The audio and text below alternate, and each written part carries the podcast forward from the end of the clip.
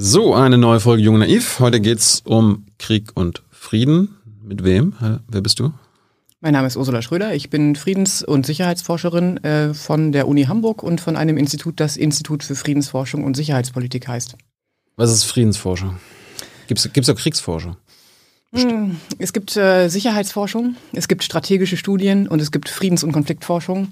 Ich vertrete die Friedens- und Konfliktforschung. Das heißt, wir beschäftigen uns mit Gewalt, mit Unsicherheit und mit Krieg. Und das verwirrt natürlich, ähm, weil wir uns in der Forschung in unterschiedlichen Grüppchen mit ähnlichen Themen beschäftigen. Und unser Interesse als Friedensforscher und Friedensforscherinnen ist es, den Frieden als Horizont nicht aus dem Auge zu verlieren. So einfach. Ja, ich beschäftige mich mit, mit harten sicherheitspolitischen Fragen, das heißt mit der Integration der Europäischen Union, auch im Bereich der Sicherheitspolitik. Ich beschäftige mich mit, mit Auslandseinsätzen des Militärs, mit Polizeiaufbau im Ausland. Und in der Forschung ist es der Anspruch der Friedens- und Konfliktforschung, hier darauf zu achten, dass Frieden äh, der Horizont bleibt mhm. und dass wir versuchen, Politik auch durchaus problemorientiert zu beraten und zu sagen, schaut mal hier, das sind Sachen, die führen eher zum Frieden auf lange Sicht und das sind Sachen, die führen vielleicht eher zu Unsicherheit. Oder habt ihr darüber nachgedacht, für welche Gruppen von Menschen diese Politik schlecht ist? Hm. Fangen wir mal mit äh, dem Begriff an. Was ist Frieden?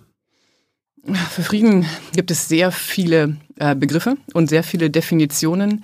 Äh, für mich hat sich ein, ein Konzept als nützlich herausgestellt, dass Frieden als ein Prozess abnehmender Gewalt und äh, zunehmender Gerechtigkeit definiert. Das ist eine Definition von mhm. Ernst Otto Cempil. Und das ist gut, weil das Frieden nicht nur als Abwesenheit von Krieg sieht und Frieden auch nicht als statisch ansieht. Und das ist ganz wichtig, weil Frieden als Prozess etwas ist, was wir erarbeiten müssen. Und dieses Erarbeiten ist etwas, das man in der eigenen Gesellschaft macht oder im internationalen Feld oder auf dem Schulhof, ist egal. Mhm.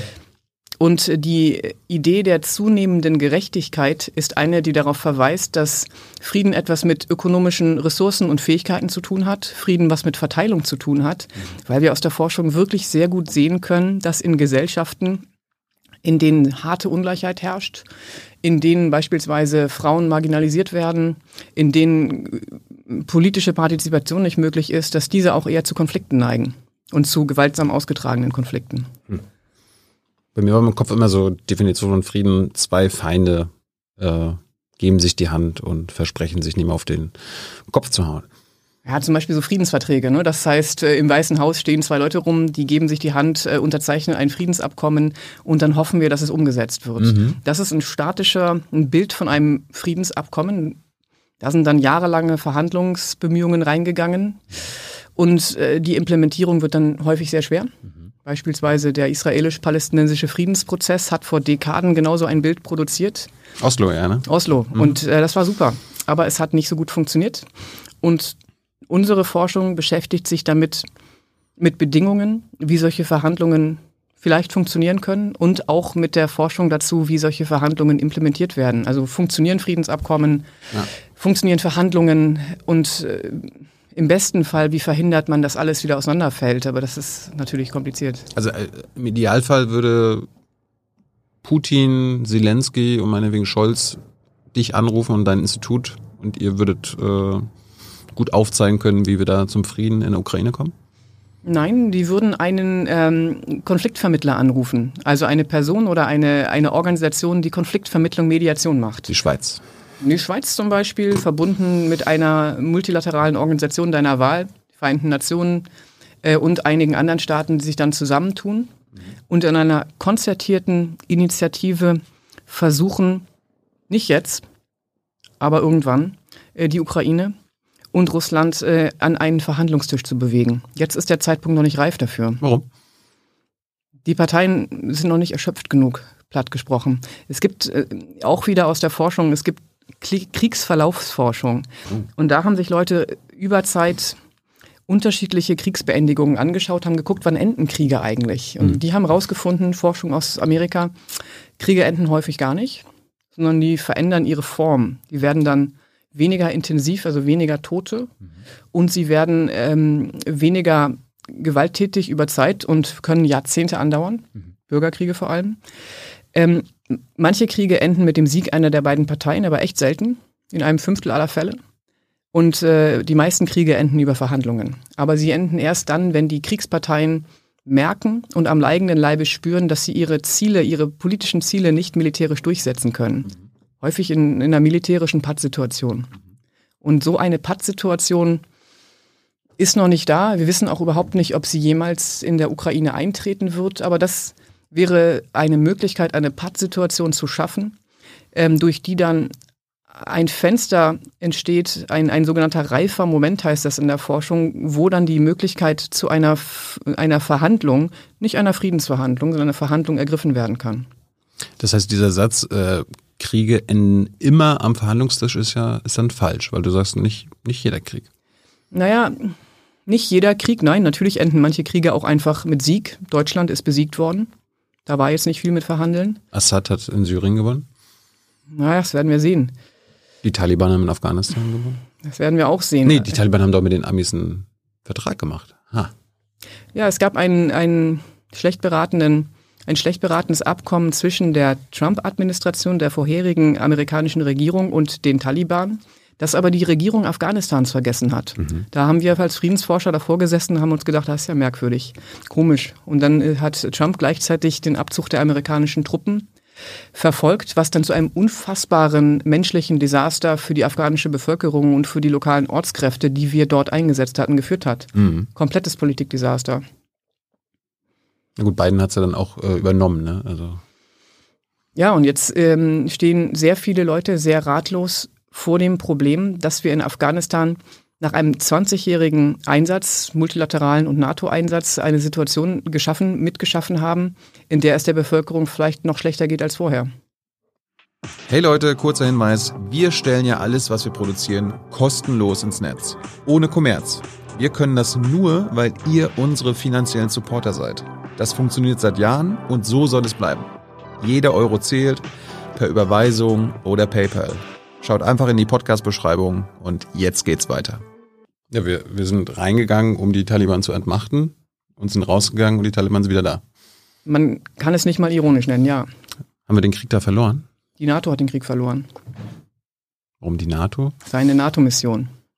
Die Operationen in Afghanistan waren NATO-Missionen äh, mit einem, zuerst mit einem Antiterrormandat. Es ging darum, Al-Qaida ähm, aus Afghanistan rauszutreiben und ähm, zu vernichten.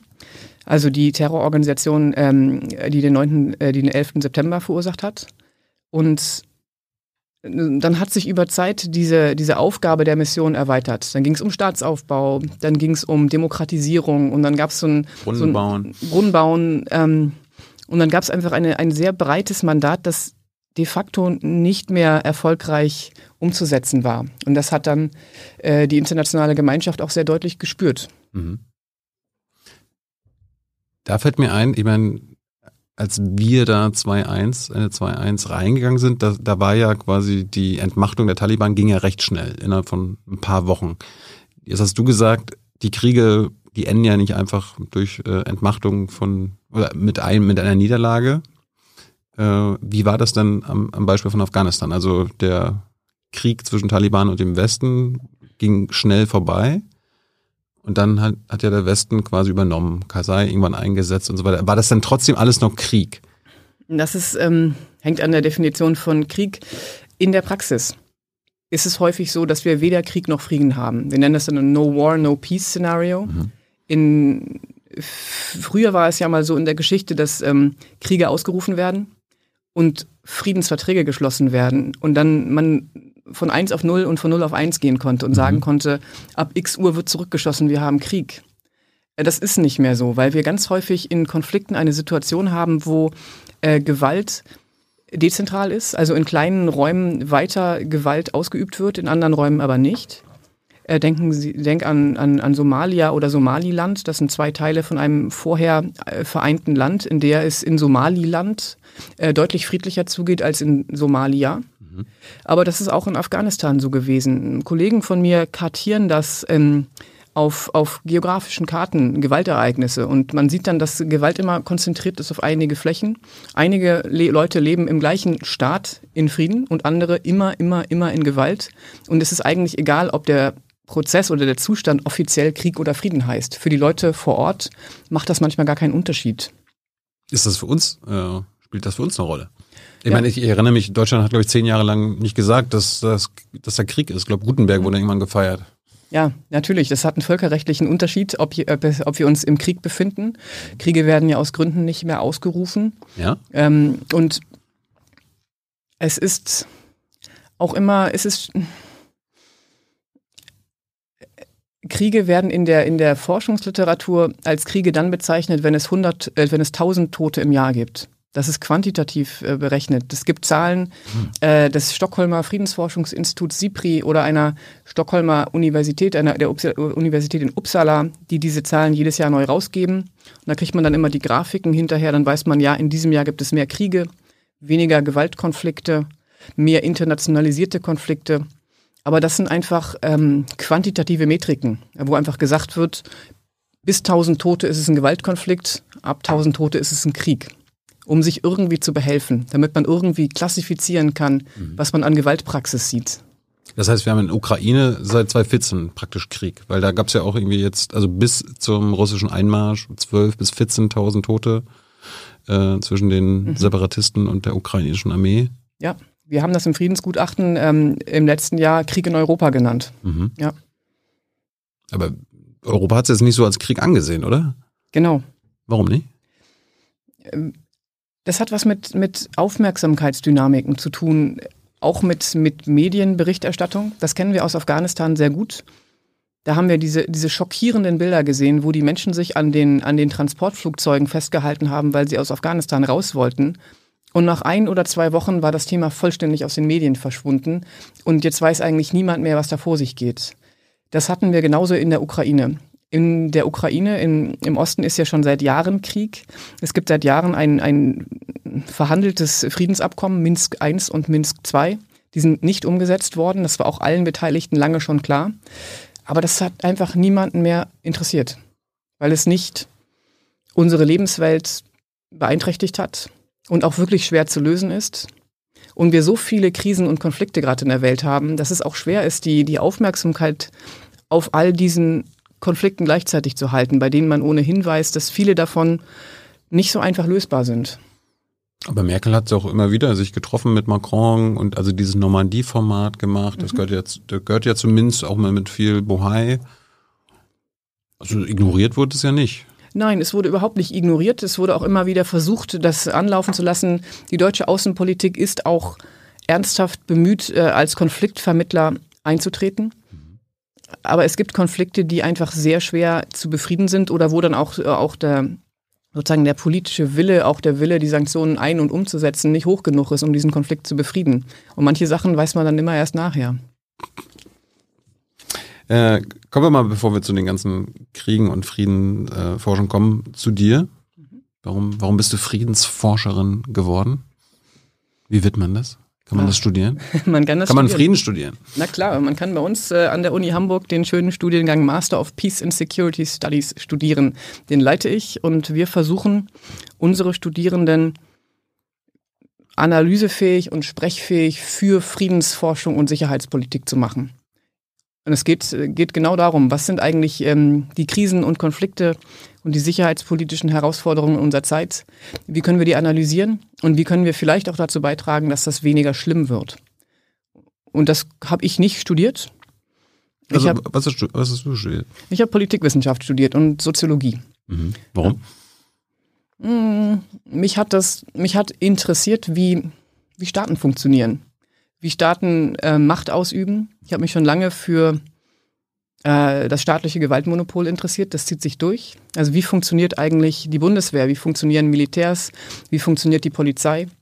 Warum gibt es ähm, Gewaltsysteme in Staaten und äh, wie können die demokratisch kontrolliert werden? Und ähm, habe über dieses Interesse an, an, an der Art und Weise, wie sich politische Gemeinwesen äh, organisieren. Also wie lebt man eigentlich zusammen in Gesellschaften und welche, welche Strukturen braucht man innerhalb von Gesellschaften, die größer sind als Familien und Freundeskreise oder Clans oder so, äh, um eine solche Gesellschaft zusammenzuhalten. Und da kommt man schnell zum Staat und dann kommt man irgendwann an die, sozusagen die, die harte Ecke des Staats. Und die hat mich interessiert. Aber wie, wie hat die 18-jährige Ursula, die ihr frische Abitur hatte, ähm, sich für das staatliche Gewaltmonopol begeistern können? Also wie, wie, wie man kam muss das sich ja nicht für begeistern, man kann sich dafür interessieren. Ja, das ist ja was anderes. wo, ja. wo kam das Interesse her? Wo, ha- hast du als Jugendlich auf die Nuss bekommen oder so? Ähm, naja, ich meine, man hat natürlich schon Erfahrungen mit, ich habe Erfahrungen mit, mit dem Gewaltmonopol gemacht, ist ja klar, haben wir Welche? alle. Welche? Aber was auf Demos? natürlich war ich auf Demos. Und das ist, ist ja auch eine, ist eine Erfahrung, die jetzt nicht mein Interesse an, an sozusagen dem Umgang mit, mit dem Gewaltmonopol so groß geschärft hätte. Mein Zugang war eigentlich ein anderer. Ich, äh, ich glaube, die erste Erfahrung, die mich interessiert hat, war eine andere. Das war 1992 der, der Umwelt- und Entwicklungsgipfel in Rio, merkwürdigerweise. Ich habe Umweltpolitik gemacht als, als Jugendliche und habe dann diesen Gipfel 1992, der hat die Nachhaltigkeitspolitik auf, der, auf, der Agenda, auf die Agenda gesetzt und hat das äh, Politikfeld der Umweltpolitik verbunden mit dem Politikfeld der Entwicklungspolitik. Das, das fand ich total spannend, dass das gibt und dass es nachhaltige Entwicklung gibt und dass man diese Themen verbinden kann. Und dann hat mich interessiert, wie kann man eigentlich, äh, was hat das eigentlich mit den Menschen zu tun, diese Entwicklungspolitik? Warum gibt es so viel Unsicherheit? Da gibt es das Konzept der menschlichen Sicherheit. Wie kann man eigentlich Gruppen schützen? Wie kann man Menschen schützen? Und von da ist es ein sehr, sehr kleiner Schritt zur Sicherheitspolitik. Also wie wird Schutz umgesetzt? Wie verhalten sich ähm, das, wie verhält sich das Gewaltmonopol, um Menschen zu schützen oder auch um Menschen unsicher zu machen? Das geht ja beides sehr gut.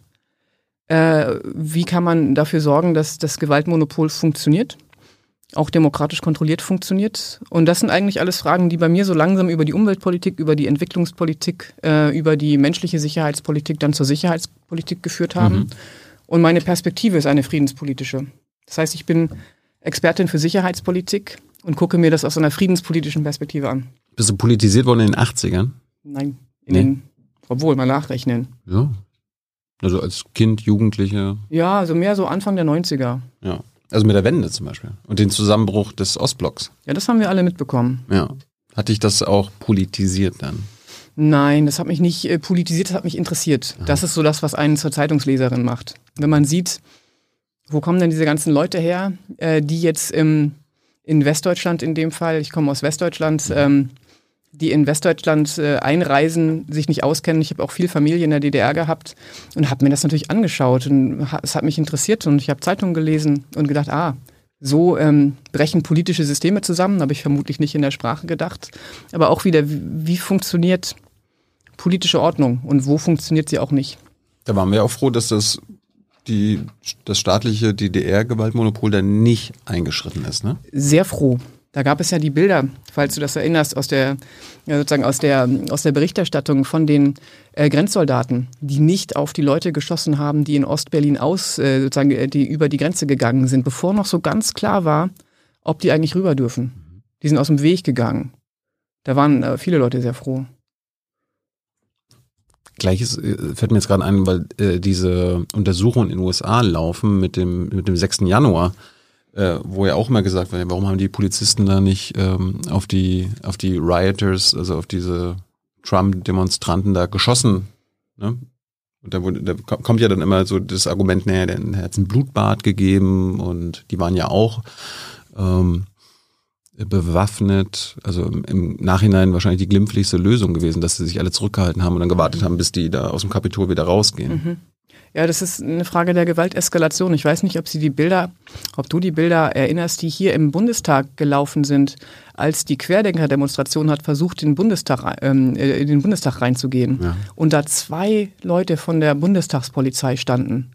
Und ich mir nur dachte, oh weia, das ist nicht gut. Und das war ganz knapp nach dem 6. Januar. Und der 6. Januar war ja, und das wird ja auch so genannt, ein versuchter Staatsstreich in einem demokratischen Land. Und ähm, das hätte auch schiefgehen können. Ne?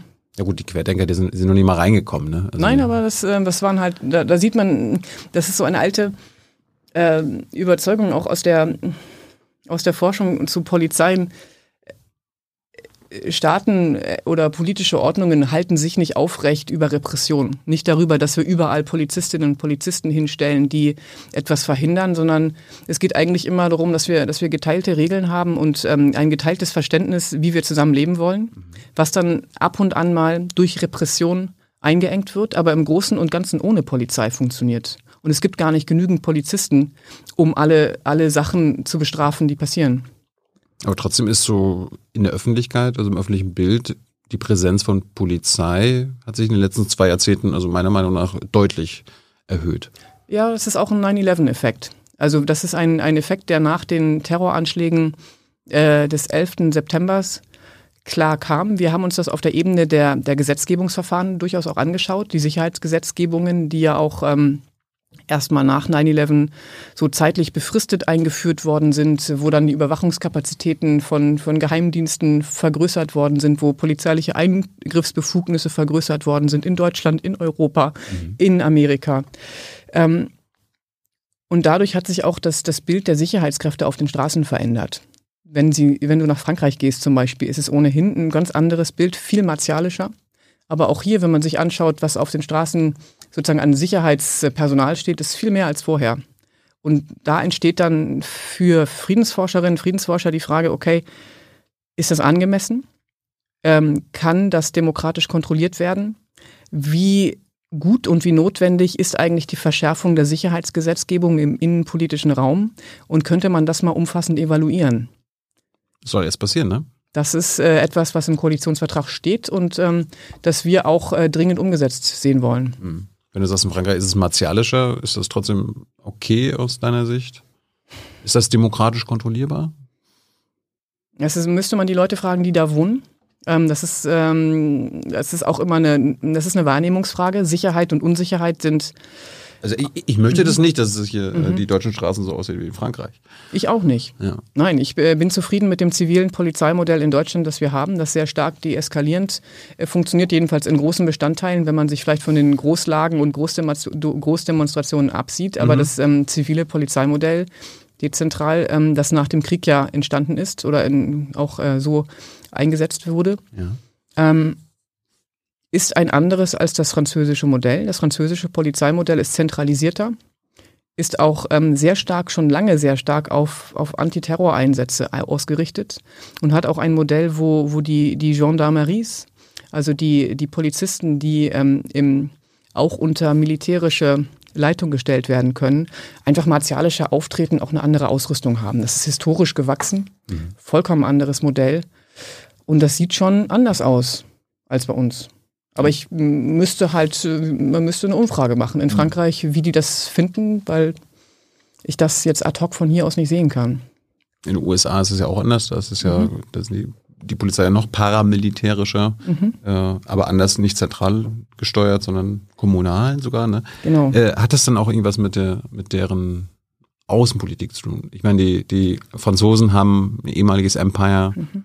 Amis haben ein Empire, die Briten haben ein Empire. Also ist das irgendwie, hat das damit auch was zu tun? Ja, die Briten haben aber natürlich kein militärisches äh, Polizeimodell. Die Briten haben ja diese Peelsche Police, die extrem unbewaffnet war. Die haben langsam aufgerüstet, weil sie Vorfälle hatten, die sie mit der sozusagen mangelnden Bewaffnung auch nicht gut in den Griff bekommen konnten. Aber das, das britische Polizeimodell ist sehr stark auf, auf direkte Begegnung mit den Bürgerinnen und Bürgern ausgelegt, sehr stark auf unbewaffnetes Polizieren. Das ist ganz ungewöhnlich. Aber nur in Großbritannien. Also nur in, in Großbritannien, ja, nicht in den Kolonien. Genau. Ja, das ist ja natürlich ein großer Unterschied. Und eine so eine Anekdote, die ich immer interessant finde, ist jetzt im Fall der USA, dass ähm, äh, der Afghanistan-Konflikt und der Krieg äh, zu einer Militarisierung der amerikanischen Polizeien geführt hat, weil die eben ähm, Systeme so befanzert, ja, gepanzerte Wagen und so aus dem Ukraine-Krieg rück, äh, sozusagen rückgeführt haben in die USA. Und dann, Afghanistan, Irakkrieg. Äh, ja, ja. Äh, Afghanistan. Mhm. Und dann aus dem Afghanistan-Einsatz in die Polizeieinsätze gegeben haben. Das wäre in Deutschland unmöglich. Das fand ich interessant. Ich weiß aber auch nicht, müsste ich nachgucken, wie, wie groß und wie flächendeckend das war. Das kann ich nicht sagen. Ja. So, dann hast du in den 90ern studiert. Äh, Warum, warum Hamburg? Ich habe nicht in Hamburg studiert. Ach, du hast in Hamburg studiert? Echt? Ich habe in Berlin studiert. Ah, ja. Erst an der HU, an der Humboldt-Uni Berlin, dann an der Freien Uni Berlin und dann in Großbritannien. Abschlussarbeit, Thema? Ähm, welche? äh, amerikanische Israel-Politik für den deutschen Abschluss. Oh. Und für den britischen Abschluss muss ich kurz nachdenken. Gute Frage. Ist mir gerade entfallen. Warum amerikanische Israel-Politik? Warum, warum hat dich das interessiert? Das war nach Oslo dann wahrscheinlich. Ja, aber ähm, hm, das war ein bisschen obskures Interesse, was ich da hatte. Ich habe mich sehr für den Nahostkonflikt interessiert. Ich war auch, äh, war auch in, in Jerusalem und habe auch äh, in den palästinensischen Gebieten eine Weile damals gearbeitet und fand das total interessant. Mhm. Habe dann eine Arbeit zu, zu radikalen, also zu extremistischen Gruppen in den USA geschrieben, zu, äh, zu christlichen Gruppen, äh, die in, ähm, sehr stark sich an, an Narrative äh, des äh, gelobten Lands an, sozusagen der, äh, an, anlehnen, die sozusagen mhm. argumentieren, dass Amerika so ähnlich sei wie Israel, eine, ein, eine City on the Hill, eine, ein, ein Narrativ der, der Erwähltheit und der Chosenheit. Äh, und die, diese Gruppen haben mich interessiert und ich habe mir angeschaut, inwieweit diese Gruppen in der amerikanischen Außenpolitik vertreten sind und wie Israel-Politik daraus entsteht. Das war einfach ganz blankes Interesse. Ich glaube, die haben immer noch viel zu sagen, ne? Ja. Und da gab's, da gab's äh, Forschungsliteraturen, die man also aus dem, aus, auch aus dem Extremismusforschungsbereich, äh, die damals äh, relevant waren dafür, hm. habe ich mir die Quellen angeschaut, die Reden gelesen. Aber es ist schon eine Weile her. Interessiert dich der Konflikt heutzutage immer noch? Oder hast du irgendwann gesagt, so, ach, pff, tut sich ja eh nichts? Ich habe immer wieder ähm, zu den palästinensischen Gebieten, zu Palästina geforscht. Ich hatte vor einigen Jahren ein Projekt, ähm, äh, ein, ein Grundlagenforschungsprojekt zu Staatsaufbau mit unterschiedlichen Mitarbeitern und da habe ich mir persönlich angeschaut, wie das Staatsaufbauprojekt äh, der palästinensischen Entität in der, im, äh, im, äh, in, in Israel funktioniert und habe mir da auch Sicherheitsstrukturen angeschaut, habe viel mit der palästinensischen Polizei gesprochen, auch viel mit der israelischen Polizei gesprochen mhm. und viel mit den Leuten, die das finanzieren, also Deutschland, äh, Europäische Union, Europäische Polizeimissionen. Mhm und das war total interessant, weil man da gesehen hat, dass diese, diese Sachen, die jetzt auch passieren, diese Ertüchtigung, dass man irgendwo versucht, Polizei auszubilden oder Militär auszubilden, Afghanistan zum Beispiel, auch Ukraine, dass das total gut funktionieren kann. Ich habe ausgezeichnet ausgebildete italienische Verkehrspolizei äh, in Ramallah gesehen, also von den Italienern ausgebildete, die wirklich gute Verkehrsführung gemacht haben und auch andere Polizeien, die ganz äh, wirklich gute Arbeit gemacht haben. Aber es fehlte das politische Projekt darüber. Es war sozusagen unklar, wohin das führen sollte. Und so ein, so ein bisschen so ein Problem des Staatsaufbaus haben wir auch in anderen Feldern gesehen, dass sozusagen diese Idee der politischen Ordnung darüber nicht zu Ende gedacht war und auch nicht so richtig ein Weg dahin existierte. Mhm. Aber man in ganz vielen kleinen Projekten schon mal angefangen hatte, Polizeistationen aufzubauen, Schulen zu bauen, ähm, auszurüsten. Und das in sich, diese kleinen Dinger haben wirklich gut funktioniert, aber die haben nicht auf ein großes politisches Ziel eingezahlt. Und das war natürlich im palästinensischen Fall auch extrem schwierig. Da gab es 2011 ganz kurz mal die Hoffnung, dass es funktionieren könnte. Da gab es Weltbankberichte, da gab es sozusagen Regierungserklärungen, die alle sagten, ja, Palästina ist ein Staat in allem, außer im Namen. Sie haben empirische Staatlichkeit, die können das, die können auch verwalten, die können umsetzen und dann ist es alles den Bach runtergegangen. Gut, die hatten nie eine Armee, ne? Nee, aber sie hatten eine durchaus ähm, gut ausgestattete präsidentielle Garde. Kann man denn eine politische Ordnung überhaupt herstellen, wenn man unter Besatzung lebt? Ja, fragen Sie die Deutschen. Stimmt. Hm. Haben, wir, haben wir geschafft. Ist das, ist das äh, jetzt Israel-Palästina, ist das eigentlich ein Krieg? Weil ich meine, Frieden herrscht ja nicht. Mhm. Ich meine, wir haben seit über 50 Jahren dann eine militärische Besatzung von Gaza und der Westbank. Nein, es ist kein Krieg. Also nicht nach der gängigen Definition in der Konfliktforschung, aber es ist ein sehr, sehr langwieriger Konflikt, der einer Lösung harrt. Das ist ein klassisches Szenario, kein Krieg, kein Frieden. Aber es wird doch mit militärischer Gewalt dort agiert. Auf beiden Seiten. Ja, aber das ist trotzdem. Es ist noch keine kriegerische Auseinandersetzung. Nein, es ist keine kriegerische Auseinandersetzung. Es wäre eins, wenn, äh, wenn es ist immer mal wieder zu kriegerischen Auseinandersetzungen gekommen, wenn beispielsweise aus dem Gazastreifen Raketen nach Israel gefeuert werden und dann die israelische Armee einen Gegenangriff flie äh, fliegt, dann ist es eine kriegerische Auseinandersetzung oder ein, ein Gewaltkonflikt mhm. und kein gefrorener Konflikt. Es gibt auch sogenannte gefrorene Konflikte, die sich, die sich so etabliert haben, da hat man dann Grenzmauern gezogen, man weiß, man ist eigentlich in einem Kriegszustand, es wird aber keine, keine Gewalt mehr ausgeübt. Ähm, aber es findet sich auch einfach keine Lösung. Das ist ein häufiger Weg, wie, wie Kriege sich transformieren. In, in einen Frozen Conflict nennen wir das. Hm. Und das ist natürlich für die Leute, die da leben, auch nicht so toll. Glaubst du, dass, dass wir in, im Nahen Osten nochmal Frieden und quasi entweder einen, einen eigenen palästinensischen Staat erleben werden oder quasi Frieden innerhalb Israels, dass die Palästinenser sagen, okay, wir werden jetzt Bürger von Israel? Das kann ich, kann ich echt nur spekulieren. Ne? Ich meine, die israelische Regierung ist gerade wieder zusammengebrochen. Ich glaube, die haben jetzt die fünfte Regierung in drei Jahren. Und man braucht natürlich eine starke israelische Regierung, um sowas überhaupt umsetzen zu können. Mhm. Sehe ich gerade nicht. Mhm. Was mit der Westsahara? Da, die wird ja auch äh, besetzt von Marokko. Mhm. Da ist ja interessant, äh, die Amis haben gesagt, also unter Trump noch, Mhm. wir er erkennen die Annexion an. Die Europäer äh, schlittern auch da jetzt hin. Was hältst du davon? Aber, Das ist auch so ein klassischer gefrorener Konflikt. Da muss ich so ein bisschen im Kopf kramen, was ich darüber weiß. Das ist die Polisario, ist die, ist sozusagen die bewaffnete Gruppe dort. Es gibt auch eine UN-Mission, wenn mich nicht alles täuscht, die versuchte, einen nicht existenten Frieden zu überwachen. Das ist so ein klassischer Konflikt, der sich auch meiner Aufmerksamkeit komplett entzogen hat, Hm. weil da einfach nichts passiert, weil da sehr wenige Leute leben ähm, und es nicht so ein akuter Konflikt ist. Also nicht so eine Riesenkrise wie überall sonst gerade. aber es, ist, es war jetzt in den letzten Jahren halt nur auffällig, dass auf einmal die Amis Mhm. gesagt haben, okay, wir erkennen diese Annexion an. Das Ich konnte ja, mir das nicht erklären, aber ich habe es auch nicht hinterher, nicht hinterher recherchiert. ja. Aber jetzt ist interessant, dass die Europäer das jetzt auch machen wollen. Gab ja Berichte dazu, Mhm. ne? Müsste ich nachgucken. Wäre wär das das erste Mal, dass die, äh, dass Europa quasi eine illegale Annexion anerkennt? Weil das macht, das ist ja explizit im Nahen Osten wird das ja Westsahara, abgelehnt. weiß ich nicht. Ne? Okay, weißt du nicht. Das sind nur die be be beiden bekanntesten Mhm. Besatzungen, glaube ich, in der Welt, oder? Die palästinensischen Gebiete und die Westsahara. Ja. Hm. Müsste ich jetzt gerade, ich ähm, red mal weiter, ich denke im Hintergrund mal weiter nach. Hast mich nur äh, drauf Mhm. gebracht, dadurch, dass Mhm. du was du gesagt hast. Äh, ich wollte eigentlich vorhin wissen, wie bist du in Hamburg gelandet an der Uni? Haben sie dich dann irgendwann gerufen und gesagt, Ursula, du kennst dich mit Frieden aus, komm mal her, bau mal was auf oder wir brauchen dich hier? Exakt so. Ja? Man wird berufen als Professorin. Was hast du gemacht, wenn du nicht berufen worden wärst? Dann wäre ich in Berlin geblieben. Da war ich Professorin an der Freien Uni Berlin. Du wolltest, Professorin war, war das nur das. Du hast einen Tunnelblick gehabt. Hättest du auch irgendwann mal irgendwas anderes machen können. Sicher.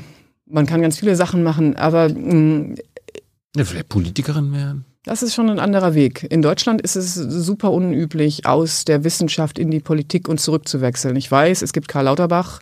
Es ist dennoch sehr unüblich und es war auch nicht das, was ich angestrebt habe. Mich hat die Forschung immer interessiert. Ich lehre auch sehr gerne.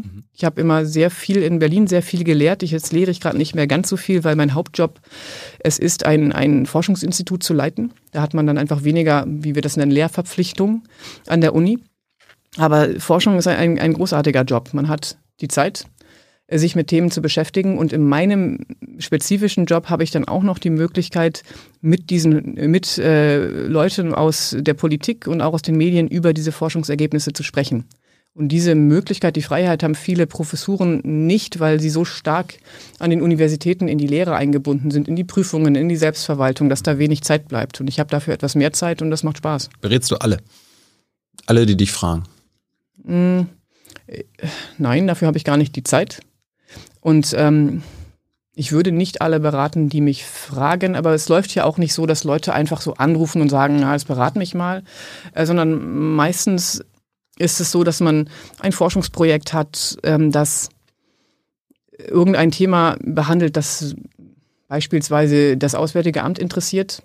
Dann geht man zu Konferenzen, lernt sich kennen und dann überlegt man sich, ach, sollte man nicht dazu mal sprechen? Wir haben hier Forschungsergebnisse, die sind interessant und ähm, sind da nicht Sachen drin, die ihr wissen solltet, weil wir die Leute sind, die fünf Jahre dazu geforscht haben und ihr habt in euren Jobs nicht die Zeit, so viel Expertise zu erarbeiten. Das sind eher, solche, so kommen solche Kontakte eher zustande, so Cold Calling, berat mich mal, das gibt's eigentlich nicht. Nee, ich habe jetzt dran gedacht, angenommen, die AfD will jetzt irgendwie ein Friedenskonzept für die Ukraine präsentieren, weil die ja so, äh, muss auch irgendwie Frieden und dann Mhm. können die dich anrufen und ihr macht das? Nein, das IFSH berät die AfD nicht. Okay. Grundsätzlich. Grundsätzlich. Die anderen? Ja. Alle anderen schon. Ja. Ähm, jetzt erzähl mal was. Das Institut für Friedensforschung und Sicherheitspolitik an der Universität Hamburg. Das gibt's ja erst nicht, das gibt's ja nicht erst seit du da bist, sondern schon über 50 Jahre, ne? 51. Seit, ja. wa- Warum, warum, warum musste das gegründet werden? Das hat ja der ehemalige Bundespräsident Heinemann ge- gegründet, ne? Gut recherchiert, genau. Das ist ähm, vor 51 Jahren gegründet worden. Wir haben im letzten Jahr das äh, 50-jährige Jubiläum gefeiert. Ähm, wenn du dir die anderen sozialwissenschaftlichen und Friedensforschungseinrichtungen anschaust, Wissenschaftszentrum Berlin, äh, die Hessische Stiftung Friedens- und Konfliktforschung, wir, x andere Einrichtungen, die sind alle ungefähr vor 50 Jahren gegründet worden. Das heißt, wir hatten in dieser Zeit so Was in ist den mit 70 Brands Ostpolitik und sowas? ja, so mein Institut, so Brands Ostpolitik und so. Aber insgesamt gab es in den 70er Jahren so eine Welle von Interesse an, an sozialwissenschaftlicher Forschung und an der äh, an sozialwissenschaftlicher Forschung, die problemorientiert ist, also die irgendwie an, an gesellschaftlichen, an großen gesellschaftlichen Herausforderungen dran ist. Sei das soziale Ungleichheit oder Arbeitsmarkt, wie jetzt Wissenschaftszentrum Berlin unter anderem, sei das äh, Frieden und Sicherheitspolitik wie bei uns. Es ging immer darum, dass man Institute schafft, die Grundlagenforschung machen, also wirklich Forschung, die erkenntnisorientiert in der Wissenschaft äh, verortet ist und gleichzeitig in der Lage ist, äh, diese, diese Forschung auch irgendwie zu übersetzen. Wir haben im Mandat diese Übersetzung mit drin, dass wir halt nicht nur Grundlagenforschung machen, sondern dass wir auch unsere Forschungsergebnisse übersetzen und dann in die Öffentlichkeit bringen, in die Ministerien bringen, wenn sie es haben wollen, aber auch in die Hamburger Stadtgesellschaft bringen Du meinst beispielsweise. das Übersetzen für Laien, oder was? Oder Ja, ins Englische? Ja, zum Beispiel nicht unbedingt für Laien. Ähm, manchmal ist ja das wissenschaftliche Publikationswesen ist ja so ein bisschen arkan. Das heißt, wir publizieren dann in englischsprachigen Fachjournals äh, mit einer bestimmten Sprache. Äh, Es dauert ewig, bis das Zeug publiziert wird. Dann sind die Daten schon alt. Ähm, Das interessiert dann die Politik nicht mehr. Das heißt, wenn wir Forschungsdaten haben und wollen die gerne ins politische Feld einspeisen, dann sind wir gut beraten, wenn wir nicht warten, bis unsere ganzen Ergebnisse als fachwissenschaftlicher Aufsatz veröffentlicht worden sind, weil es einfach sehr lange dauert. Und die Zeitläufe zwischen der Wissenschaft und der Politik, die sind einfach sehr unterschiedlich. Und deswegen können wir beides machen und haben auch Projekte, die eher äh, Wissenstransfer machen, wie wir das nennen, und Projekte, die eher Grundlagenforschung machen. Bei, bei KlimawissenschaftlerInnen, da hört man ja, die müssen irgendwie in Nature mal publiziert haben. Genau. Wo müssen FriedensforscherInnen publizieren? Das kommt auf ihre. Gibt es da so das Fächer Peace. Magazine oder was? Das ist ja schön, Greenpeace. Magazine. Das, ja, das äh, Greenpeace Magazine gibt es, glaube ich, sogar, aber Ja, ähm, ich weiß.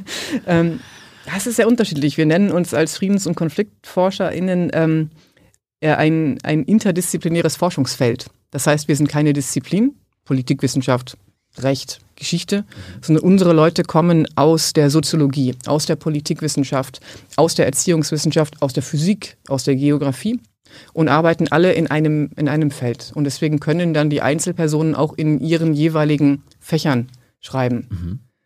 Und, da, und da sind dann die Zeitschriften sehr unterschiedliche. Wann hast du zuletzt was publiziert? Hast du, wann hast du zuletzt wissenschaftlich geforscht?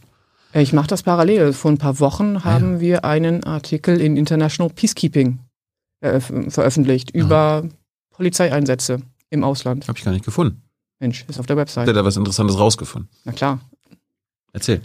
Ähm, da haben wir ein Forschungsprojekt gefördert von der Deutschen Forschungsgemeinschaft, ähm, das wir jetzt gerade fast schon beendet haben. Da arbeiten wir noch dran, sind aber quasi äh, Richtung Ende jetzt, weil die Förderung ausläuft.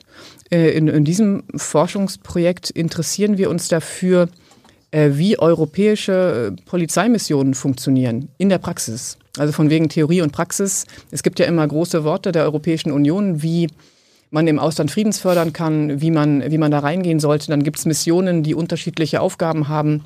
Und eine dieser Aufgaben ist Polizeiaufbau und Polizeireform.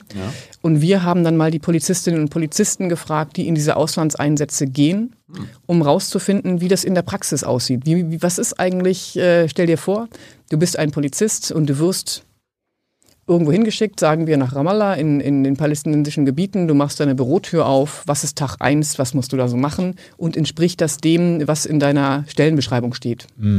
Und wie kannst du dich in einem vollständig fluiden und komplexen System, wo du vermutlich fehlende Informationen hast, wo du nicht so sicher bist, ähm, was dein Handlungsspielraum ist. Alles ist neu, die Sprache ist komisch, vielleicht bist du nicht dafür ausgebildet worden. Wie findest du dich da zurecht und wie machst du trotzdem gute Arbeit? Ich erinnere mich, also wenn ZuschauerInnen, die jetzt irgendwie die Bundespressekonferenz verfolgen, da kommt ja gefühlt alle paar Wochen irgendein Polizeieinsatz, also Mandat mhm. von der Bundesregierung, was verlängert werden soll oder was neu ist. Werden mal 50 Polizisten nach Somalia geschickt. Also darum geht's. Genau. Was, was haben die denn so erzählt? Ah, das war interessant. Ähm, die haben. Sind die so happy? Alles super? ähm, es sind es ist ein sehr kompliziertes Aufgabenfeld für die Polizistinnen aus unterschiedlichen Ländern. Wir haben Polizistinnen interviewt aus Deutschland, aber auch aus Frankreich, aus Schweden vor allem, aber auch aus anderen Ländern. Ähm, und die werden dann zusammengesteckt in einer Mission. Das sind dann schon mal vielleicht zehn Nationalitäten in dieser Mission, die sehr klein ist, vielleicht 50 Leute oder 60 Leute mit zehn Sprachen, wenn man Pech hat. Und die sollen sich dann zusammentun und sollen irgendwie eine europäische Form der Polizei umsetzen in einem Land, das meistens sehr groß ist und manchmal jetzt nicht so viel Interesse daran hat, das zu tun. Das heißt, der Einfluss von einer solchen Polizeimission, die ja sehr klein ist, sollte nicht überschätzt werden, weil die einfach, die können vergleichsweise wenig ausrichten. Sie können viel ausrichten, wenn sie strategisch an an bestimmten sozusagen neuralgischen Punkten platziert sind, in einem Innenministerium beraten oder so. Aber wenn sie einfach in der Fläche eine Polizeistation aufbauen, ist es halt wenig Einsatz. Und man kann nicht erwarten, dass da jetzt irgendwo eine nagelneue Polizei entsteht. Und das merken die Polizistinnen und Polizisten natürlich, äh, weil die sich in, in relativ unstrukturierte Arbeitsabläufe einfinden müssen. Da sind Aufgaben, die sind kompliziert. Es gibt manchmal wenig Einarbeitung. Es gibt Schwierigkeiten in der, in der Koordination untereinander, aber auch Schwierigkeiten in der Koordination mit den Headquarters, also den, den sozusagen entsendenden Staaten, weil die Lage so kompliziert ist. Und deswegen sind die nicht alle zufrieden, machen das aber im Prinzip gerne, weil es interessant ist. Das sind einfach spannende Aufgabengebiete, dass man versucht, anderen Leuten Polizeiarbeit beizubringen. Es ist sehr viel Training, sehr viel Ausbildung. Und das, das kann schon sehr gut funktionieren. Gibt es denn so erfolgreiche Beispiele von europäischer Polizeiausbildung, wo du sagst, da ist es gut gelaufen und da zum Beispiel nicht? Ich meine, mhm. ich erinnere mich, das ist jetzt die Polizeiausbildung, war in Mali mhm. haben wir ja auch äh, malische Soldaten ausgebildet, die dann plumps äh, die Regierung stürzen und mhm. jetzt quasi eine Putschregierung haben. Also die Soldaten haben wir früher ausgebildet, jetzt sind sie irgendwie gefühlt unsere Gegner. Genau, und das ist ein klassisches Problem von sogenannter Ertüchtigungspolitik, also der Politik, die Sicherheitshilfen in andere Staaten schickt und dort versucht, ähm, das Gewaltmonopol zu stärken. In solchen Fällen muss man sich sehr genau anschauen, welche Gruppierung man eigentlich unterstützt. Und das, das haben wir uns in unterschiedlichen Fällen angeschaut, nicht nur EU, ich habe mir das auch angeschaut äh, für Osttimor beispielsweise, für Liberia, ähm, für, für Côte d'Ivoire. Und man hat immer wieder gesehen, dass wenn solche Ertüchtigungshilfen großformatig hingeschickt werden, ohne darauf zu achten, dass diese Sicherheitsagenturen, die ausgebildet werden, dass die auch demokratisch kontrolliert werden, dass dann gleichzeitig ähm, der demokratische Kontrollsektor, das Parlament, die Referenten im Parlament, dass die ausgebildet werden, dass es im Innenministerium funktioniert und auch Kontrolle ausüben kann, dass es dann ein relativ hohes Risiko gibt, dass diese äh, Gewaltakteure, wenn man es so platt sagt, also dieses Gewalt, diese Gewaltakteure des Staates, dass die sich dann selbstständig machen. Insbesondere, weil wir es ja in, in vielen Staaten, in die solche Polizeimissionen geschickt werden, mit Staaten zu tun haben, die nicht Dänemark sind. Also die nicht so funktionieren, wie man sich das aus so einer klassischen europäischen Staatsperspektive überlegt hat, sondern die postkolonial sind in denen der Staat häufig nur ein Sicherheitsakteur unter vielen ist, in denen der Staat häufig der Akteur ist, der Menschen gefährdet und nicht notwendigerweise schützt. Ja. Äh, und in der es unterschiedliche bewaffnete Gruppen und unterschiedliche politische Entitäten vor Ort gibt, die mehr Legitimität für sich beanspruchen können als der Staat. Und in solchen komplizierten Gemengelagen geht dann die westliche äh, Sicherheitsunterstützung häufig rein und unterstützt den Staat. Auch wenn der Staat vielleicht die Einheit ist, die früher das Problem war und nicht die Lösung. Und das wird sich nicht in allen Fällen gut angeschaut. Und Mali ist ein solcher Fall, äh, wo die europäische Trainingsmission äh, IUTM eingestellt wird, weil, wie du korrekt gesagt hast, ähm, die Soldaten, die dort ausgebildet worden sind, an einem Staat, an zwei Staatsstreichen inzwischen Stimmt, ja. beteiligt Mhm. waren. Und da sieht man, wie das, wie der Fall palästinensische Gebiete. Ich gehe davon aus, dass die Ausbildung sehr gut war. Aber das politische Ziel darüber hat nicht funktioniert. Weißt du, wo es noch gut war, die Ausbildung? In Afghanistan. Ah, In den 70ern schon. Ja. Aber jetzt auch in den letzten 20 Ja, Jahren. natürlich. Und dann äh, sind wir raus und die haben ja noch nicht mal gekämpft. Ja, willst Ja. du Ihnen das vor, Nee, vorhalten? nee, aber es ist ja natürlich interessant. Mhm. Also es, es wurde ja immer gesagt, wir bilden die aus und wir gehen erst raus, äh, wenn wir die ertüchtigt haben und die sich selbst verteidigen können. Ja, ja. Und dann ist das ja quasi mit dem letzten Flugzeug in sich zusammengebrochen. Ja, aber es ist doch klar. Ich meine, das ist, fühlt mich wieder zu Es, meinem. es war natürlich klar. Ich meine, jeder, der äh, seit den letzten 13, 14 Jahren in Afghanistan war, der konnte das dort also absehen. Das haben alle, Mhm. alle Beteiligten, also die deutschen Soldaten, wir waren vor fünf oder sechs Jahren, die haben uns halt auch gesagt, also sobald wir da rausgehen, bricht hier alles zusammen. 15 Jahre Friedensgutachten. Wir haben es äh, auf der Website, unsere Berichterstattung dazu, die seit 15 Jahren sagt, Leute, so funktioniert das nicht. Aber das bringt mich zu meinem ersten Interesse an, an politischen Ordnungen zurück. Weil Afghanistan ein, einer der Fälle ist, wo man sieht, dass ähm, das Gewaltmonopol eines Staates nicht funktioniert, wenn es nicht als legitim anerkannt wird und wenn der Staat nicht als legitim anerkannt wird.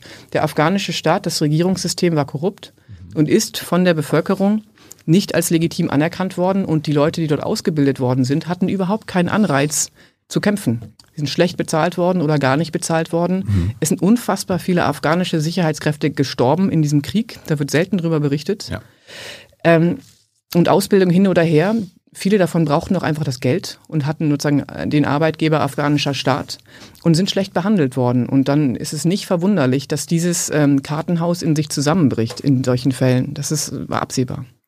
Ich weiß auch, ich mein, man hat eine Menge Familien dort gesprochen, da ist es dann so, die haben ja meistens mehrere Söhne. Ja. Da wird ein Sohn zur Polizei geschickt, ein Sohn zu Taliban, ein Sohn zum lokalen Warlord und irgendeiner von den dreien hat die Macht.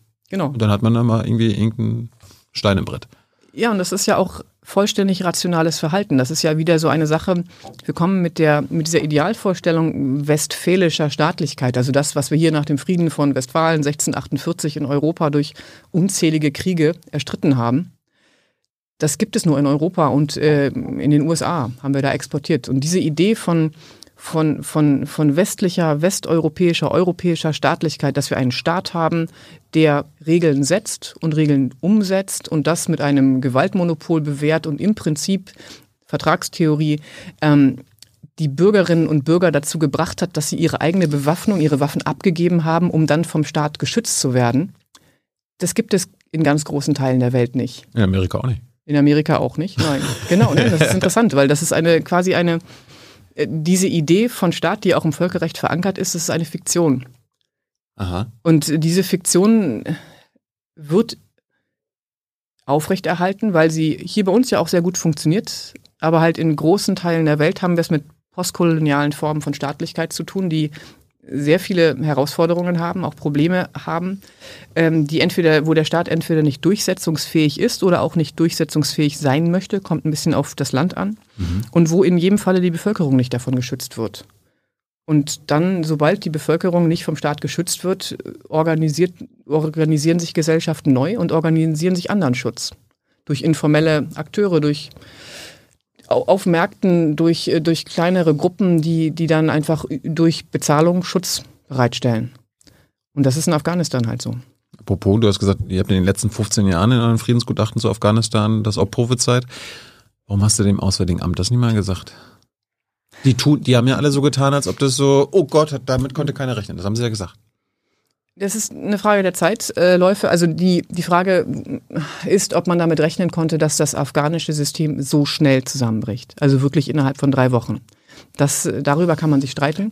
Gut, über Aber die Schnelligkeit gab es äh, natürlich immer Streit, aber dass das zusammenbricht, haben alle Akteure dort vor Ort zumindest gewusst. Ja, das äh, haben wir auch immer. Also Und ihr Ja. auch. Sagen wir mal so, das Friedensgutachten jetzt nicht, ähm, ich bin erst seit ein paar Jahren beim Friedensgutachten dabei, aber das Friedensgutachten berichtet seit ungefähr 2005, 2006 zu Afghanistan deutlich kritisch und argumentiert, ich kann jetzt nicht alle Artikel zusammenfassen, ich kenne die auch gar nicht alle, ähm, aber es waren viele, dass die Art und Weise, wie die Mission in Afghanistan aufgesetzt war, dass sie vermutlich nicht zum Erfolg führt. Das heißt nicht, dass dort vorhergesehen wurde, dass es in einem solchen kompletten Desaster endet. Aber natürlich haben, hat die Friedens- und Konfliktforschung, haben viele Forscher auch immer wieder argumentiert, Leute, die Ziele sind zu breit, die Ressourcen sind zu klein, die afghanische Regierung unterstützt das Projekt nicht. Ähm, das wird in der Art und Weise, wie das hier aufgesetzt wurde, nicht gut funktionieren. Ich meine, die NATO war jetzt auch keine Organisation, die für das Feld des Staatsaufbaus besonders ausgewiesen war. Das machen die Vereinten Nationen, das macht die Entwicklungszusammenarbeit, das machen ganz andere Leute, aber nicht die NATO. Das heißt, diese Mission war von Anfang an merkwürdig. Und das ist auch von Anfang an klar gewesen. Aber da ist die Frage, was, das kann man auch ganz gut erklären, wenn politische Pfade einmal eingeschlagen worden sind, also wenn sehr viele Ressourcen in einen Weg versenkt worden sind, dann sprechen wir von Pfadabhängigkeit und versenkten Kosten, Sunk Costs. Und wenn diese versenkten Kosten sehr hoch sind und die Pfadabhängigkeit hoch ist und der Weg einfach schon eingeschlagen ist und die Leute vor Ort sind, dann wird es für politische Systeme, für Regierungen sehr schwer, von diesem Pfad abzurücken. Außer es gibt eine Katastrophe, dann geht das wieder. Ja. Und deswegen ist sozusagen die, die, die generelle Tendenz bei sowas ist, Sachen laufen zu lassen und zu versuchen zu reformieren und sozusagen inkrementell Veränderungen herbeizuführen. Aber ich denke, in Afghanistan hatten wir einen Fall, wo inkrementelle Veränderungen, und das wurde ja versucht, einfach nicht funktioniert haben. Ja. Und ohne eine anständige Krise kriegt man sozusagen dann eine radikale Veränderung auch in einem äh, politischen System nicht gut umgesetzt. So bürokratisches Beharrungsvermögen, da gibt es ganz viel Forschung zu, wie, wie hm, politische Systeme mit, äh, mit Problemen umgehen und warum die manchmal nicht gut gelöst werden. Mich erinnert das jetzt an Vietnam, weil ähm, Vietnam haben ja die Amerikaner und die Franzosen den Süden unterstützt, auch immer wieder die Machthaber da ausgetauscht und sie haben es auch zehn Jahre vor dem Ende des tatsächlich, also tatsächlichen Ende des Krieges gewusst, dass das äh, das Ding nicht zu retten ist. Und trotzdem haben verschiedene Präsidenten das weitergemacht, um mhm. unter anderem natürlich das äh, internationales Gesicht zu wahren. Ne? Die USA verlieren keine Kriege. Mhm. Und so ähnlich war das ja mit Afghanistan auch. Also wir sprechen ja jetzt heutzutage immer noch nicht davon, dass also die NATO den Krieg verloren hat, sondern dass wir müssen die den Konflikt oder den Exit analysieren und so weiter. Spielt also dieses Gesichtswahren, keine Niederlage eingestehen, auch eine Rolle? Könnte ja jetzt mit Russland und Ukraine auch passieren. Ja, ich bin, ich bin jetzt keine Freundin von, dieser, von diesem Ausdruck gesichtswahrend. Meistens ist es doch etwas prosaischer als das, dass es dann nicht so eine Macht gibt, die sagt, wir müssen das jetzt weitermachen, damit wir nicht aussehen wie inkompetente äh, Regierungen, es ist häufig. Ja, ich meine, demokratische Regierungen müssen wiedergewählt werden. Mhm. Und da ist natürlich besser, wenn du halt keinen Krieg verloren hast. Natürlich ist es besser, aber es ist nicht unbedingt, ich würde es halt nicht gesichtswahrend nennen. Ich glaube, es geht dann viel darum, wie, wie man es kommunizieren kann der Öffentlichkeit, das schon. Mhm. Und äh, natürlich kommuniziert niemand gern eine Niederlage. Das ist, ist doch klar im politischen Geschäft und deswegen wird natürlich auch versucht, Sachen sehr lange nicht als Niederlage darzustellen. Aber ich glaube nicht, dass es in Afghanistan einen konzertierten Versuch gab, etwas als Gewinn zu verkaufen, wo viele Leute gewusst haben, dass es ein Verlust ist, sondern ich glaube, das war viel prosaischer, viel kleinteiliger, dass man in bestimmten Feldern sehr gute Arbeit gemacht hat. Das deutsche Polizeiausbildungsprojekt zum Beispiel hat sehr, gute, sehr gut ausgebildet. Ja. Und dass man dann in diesen kleinen, in diesen kleinen Blasen gute Arbeit gemacht hat, aber das große Ganze aus dem Blick verloren hat und dass es zu wenig Leute gab, die auf dieses große Ganze den Blick gehalten haben. Hast du dir mal den Bericht, äh, den SIGA-Bericht über die Afghanistan-Mission in den USA angeschaut? Nein. Ausgezeichneter Bericht, musst du lesen. Das ist der Bericht des, äh, der zuständigen Person, die die Gesamtübersicht über die, Afga die amerikanische Mission und die Entwicklungszusammenarbeit in Afghanistan gehalten hat. Die hat sich den Wald angeguckt, nicht die Bäume. Die hat sich den Wald angeguckt. Und in Deutschland gibt es zu wenig Leute, die sich den Wald angucken. Du bist aber einer davon. Ja. Weil du gerade äh, von Teilen der Bevölkerung in einem Staat gesprochen hast, die die Legitimität zum Beispiel eines Staates nicht anerkennen, was zu Gefahr für, führt. Ich habe jetzt noch eine Frage zu Deutschland. Wir haben ja auch eine kleine Minderheit, nennen wir sie jetzt mal Reichsbürger, und auch andere, die auch quasi an der Legitimation unseres Staates kratzen, äh, diese absprechen, versuchen zu bekämpfen, ob nun im Parlament mit der AfD oder außerparlamentarisch. Äh, ist da auch ein Konflikt absehbar? Ist das problematisch oder ist das alles so marginal, dass du sagst, Mach dir mal keine Sorgen. Ja, ja, es ist eine gute Frage. Hm. Wir müssen ja nicht nur nach anderen ja, ja. Ländern gucken. Ja, ja, natürlich. Und das ist auch eine der ersten äh, Ziele und auch der, eine der ersten Prämissen der Friedensforschung, dass das Frieden bei uns anfängt. Das meinte ich vorhin mit dem, mit dem, mit dem Schulhof und dem Spielplatz. Es geht wirklich darum, dass man in unseren Gesellschaften anfangen muss, nach friedensförderndem Verhalten zu suchen. Und für den Bereich der, der Reichsbürger und Querdenker, das ist jetzt nicht mein originäres Forschungsfeld, deswegen werde ich vielleicht ein bisschen vager, ähm, habe ich das persönlich nicht erwartet, so viel Staatsferne zu sehen, also so viel direkte Ablehnung vom demokratischen Modell zu sehen. Das hat mich schon schockiert. Und ich glaube auch, dass die Anzahl an Protesten für Deutschland echt ungewöhnlich war. Wir sehen weltweit, das haben wir auch im Friedensgutachten beschrieben, im letzten Jahr, dass Protestbewegungen massiv zunehmen. Wir haben wirklich solche äh, Zahlen, die hochgehen, was Protestbewegungen, Unruhen in der Welt angeht. Manche davon sind progressiv, so Demokratieproteste Hongkong zum Beispiel. Aber viele von diesen Protesten hatten auch was mit der Corona-Pandemie zu tun. Und damit, dass Menschen sich nicht repräsentiert gesehen haben, ihre Meinung nicht gehört gesehen haben, aber dass im Fall der Reichsbürger zum Beispiel wirklich sehr weit außerhalb des Konsenses ähm, der demokratischen Grundordnung getan haben. Und da muss sich Politik ganz dringend drum kümmern, weil diese, diese langsame Erosion von Vertrauen in demokratische Praktiken, das ist fatal für einen Staat. Das sieht man in Ungarn, das sieht man in Polen, das sieht man innerhalb von Staaten der Europäischen Union, wo wir Staaten haben, die einfach äh, Rechtsstaatlichkeit, demokratische Teilhabe äh, so weit runtergefahren haben, dass es, dass es, dass sie jetzt Vertragsverletzungsverfahren von der Europäischen Union am Hals haben. Und das ist halt, äh, deswegen beobachten wir das auch relativ genau für Deutschland, für Frankreich, um zu sehen, ob diese, diese Erosion demokratischer Staatlichkeit und der Aufstieg dessen, was wir populistische Strömungen nennen, wie groß das wird. Und das sehen wir mit einiger Sorge. Was könnte der deutsche Staat dann tun? Gegen diese Erosion? Ja, es ist, es ist nicht einfach, weil äh, Repression hilft da nicht weiter. Also Repression ist immer alles das, was der Staatsapparat, ne, die Polizei im Innenraum macht, um Dinge zu unterdrücken. Das ist so die klassische Antwort auf, auf Gesetzesbruch, Repression, mal jemanden hinschicken. Und das funktioniert nicht. Oder Demos verbieten? Oder? Demos verbieten, genau. Das war schon harte, hart repressiv äh, im, im, klassischen Wortgebrauch. Mhm. Äh, ungewöhnlich, dass Demonstrationen verboten werden in Deutschland. Oder nicht erlaubt, irgendwie sowas. Ne? Genau, die wurden man nicht kann, zugelassen. Man kann, die anmelden, anmelden genau. werden nicht zugelassen, fertig. Ja. Aber mh, was wir brauchen, sind ähm, bessere Narrative, bessere Erzählungen. Das heißt, es geht eigentlich nicht so sehr um harte Durchsetzung Staatsmacht gegenüber Leuten, die den Staat nicht mögen, sondern es geht eher darum, dass man verhindert, dass mehr Menschen äh, diesen Weg gehen und nicht mehr wählen gehen, äh, Politik nicht interessant finden. Deswegen finde ich dieses Format auch sehr gut. Äh, und ähm, nicht mehr verstehen, warum man sich in Demokratien streiten können muss, warum man sich auseinandersetzen können muss mit Positionen, die man nicht teilt und warum man dann nicht einfach weggeht und sagt, das ist nicht meins, wenn das nicht meine Position ist, sondern warum man lernen muss, diese, diese Idee von, von Kompromiss zu leben und dann auch mal mit einer Lösung zu leben, die vielleicht nicht ideal ist für einen selbst. Und das ist ganz wichtig und da kommt Friedensforschung rein, weil wir diese Art der Friedensförderung über Konflikt, das ist DNA unseres Forschungsfelds. Was ist mit sozialem Frieden? Also wenn wir kurz in Deutschland bleiben. Ich meine, die Ungleichheit in Deutschland ist in den letzten 20 Jahren, äh, hat sich massiv verschärft. Mittlerweile haben also an Vermögen zwei Familien in Deutschland so viel Vermögen wie die untere 42 Millionen Menschen mhm. in Deutschland. Also die soziale Ungleichheit wird immer krasser. Mhm. Äh, die Armut nimmt zu.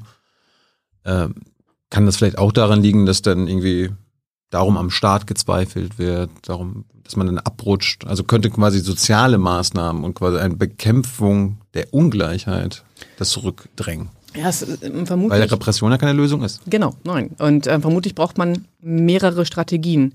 Ja. Ähm, weil ich hatte ja eingangs gesagt, dass Frieden für mich ein, ein Prozess abnehmender Gewalt und zunehmender Gerechtigkeit ist, weil wir wissen, dass Ungerechtigkeit zu äh, Konflikten beiträgt und zwar zu Konflikten, die nicht gewaltfrei ausgetragen werden. Ja. Und deswegen ist Ungleichheit schlecht für Frieden. Und deswegen sollte Ungleichheit bekämpft werden. In der, also sozusagen aus einer friedenspolitischen Perspektive ist eine ansteigende Ungleichheit ähm, schlecht für Gesellschaften und wenn man das sieht, sollte gegengesteuert werden. Das hat eine materielle Komponente, also Ressourcen, äh, wo es um Verteilung geht. Also ne, in, in politischen Systemen geht es ja immer um Verteilung von Ressourcen, wer bekommt was, unter welchen Bedingungen, von wem.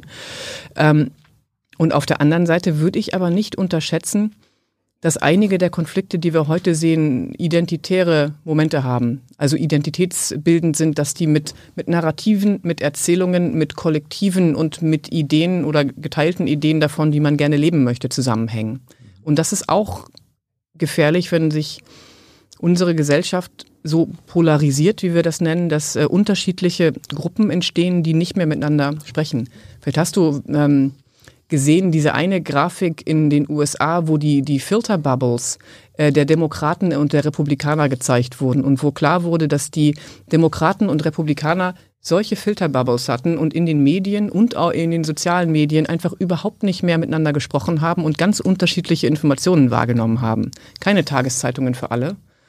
Und das ist natürlich fatal, weil man dann gar nicht mehr in die Notwendigkeit kommt, diese Kompromissfähigkeit zu erwerben, weil in deiner Filterbubble sind eh alle deiner Meinung. Das darf hier natürlich nicht passieren. Ich meine, so schlimm ist es bei uns noch nicht. Nein.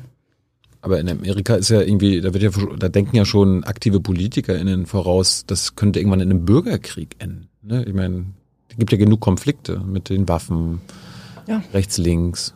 Das, da gibt es äh, Kollegen, die auch interessant zu lesen sind aus äh, den USA selbst. Die haben dann äh, Skalen unter welchen Bedingungen Sie sagen, ja, wir kommen jetzt hier sozusagen äh, dem Feld der politischen Gewalt näher, wir kommen dem Feld äh, des Staatsstreichs näher, wie viele Indikatoren unserer Skala, unserer Faktoren hier müssen erfüllt sein, damit ja, wir äh, damit wir sozusagen davon sprechen müssen, dass es hier ein Staatsstreich ist. Und die waren am 6. Januar in den Medien unterwegs, auch in den sozialen Medien, haben gesagt, Leute, guckt mal, das sind Skalen, die haben wir für Staaten des globalen Südens gebaut.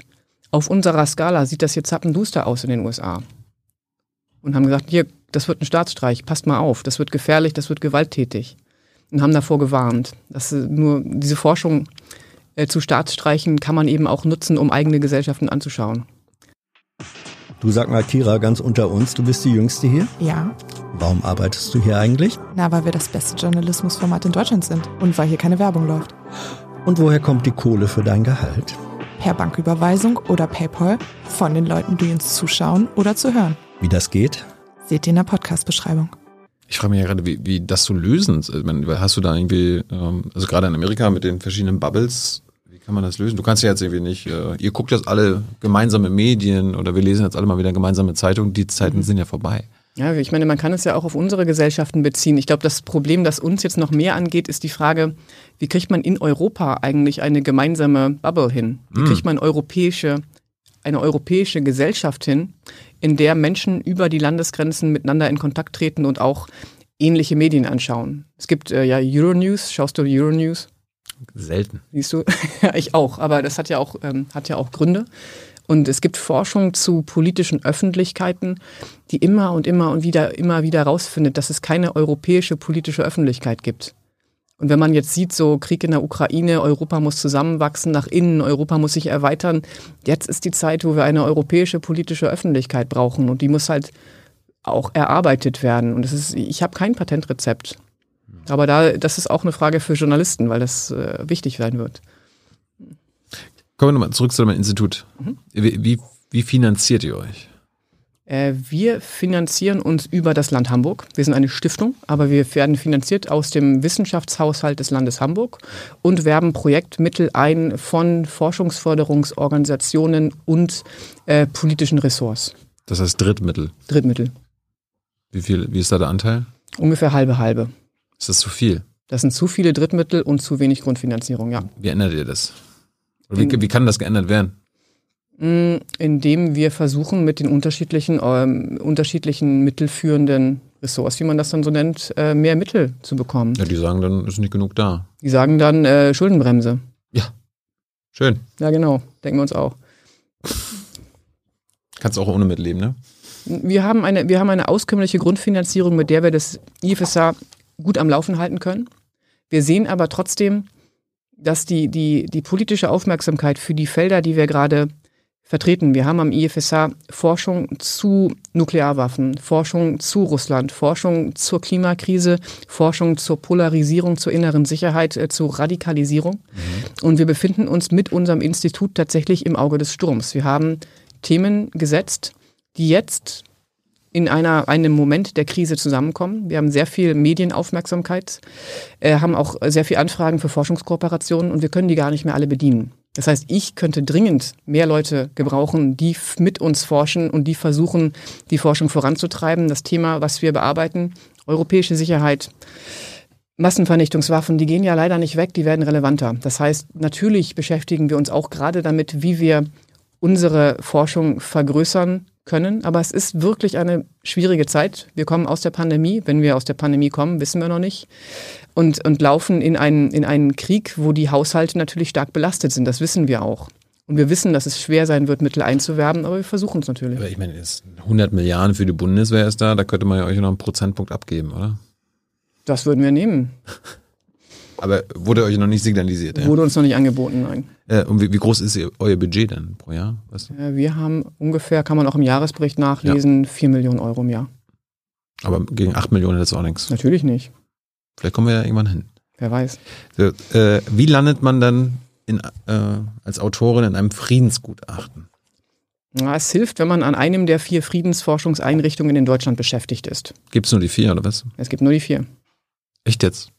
Ich hätte gedacht, es gibt mehr. Das sind schon viele. Wirklich? Mhm. Okay. Die vier haben sich das Friedensgutachten irgendwann ausgedacht. Genau, in den 80er Jahren, mhm. damals als äh, Sicherheitspolitik auch hoch im Kurs stand, haben sich die vier Friedensforschungseinrichtungen ausgedacht, wir brauchen eine, eine Publikation, die wir gemeinsam erstellen, wo wir uns auf einen, sagen wir, kleinsten gemeinsamen Nenner einigen, auf eine Botschaft einigen, mit der wir dann nach Berlin gehen und sagen, guck mal, die Friedensforschung sagt Folgendes und empfiehlt Folgendes. Und diese schöne Tradition hat sich sehr lange gehalten. Wir haben das Friedensgutachten dann vor ein paar Jahren ein bisschen neu aufgesetzt, auch ein bisschen vom, vom Layout her modernisiert ähm, und machen uns die, die wirklich harte Arbeit einmal im Jahr mit sehr vielen Autorinnen und Autoren, bei denen wir uns auch wirklich herzlich bedanken, dass sie mitschreiben, ein Buch zu schreiben, äh, das die gemeinsame Position vieler Friedensforscherinnen und Friedensforscher in Deutschland wiedergibt. Und aber das ist jetzt nicht so wie, es gibt ja die Wirtschaftsweisen, ne? Mhm. Fünf äh, machen auch ein, einmal im Jahr so, ein, so einen Bericht, äh, mhm. aber da schreiben nur die fünf. Haben natürlich ihre Mitarbeiter, aber die mhm. entscheiden am Ende. Das ist, bei euch ist das nicht so. Nein, wir sind da schon ein bisschen inklusiver als die Wirtschaftsweisen. Schön. Das heißt, wir haben am Anfang eine Stellungnahme, die schreiben die HerausgeberInnen selbst. Und dann haben wir fünf Kapitel, die zu ähnlichen Themen in jedem Jahr laufen, damit man Trends aufzeigen kann. Dann kann man sagen, okay, dass äh, die Gewaltkonflikte in der Welt haben sich verschlimmert. Und wir schauen uns in diesem Jahr besonders diesen Konflikt an, aber haben immer auch eine Datenbasis vorne, wo wir sagen, guck mal, ähm, es ist im letzten Jahr besser gewesen, dieses Jahr ist es schlechter damit man sozusagen Trends über Zeit zeigen kann und damit die Leute in den Schulen, in den Universitäten, in den Ressorts im letzten Jahr auch nochmal nachblättern können. Ist ja Open Access runterladbar.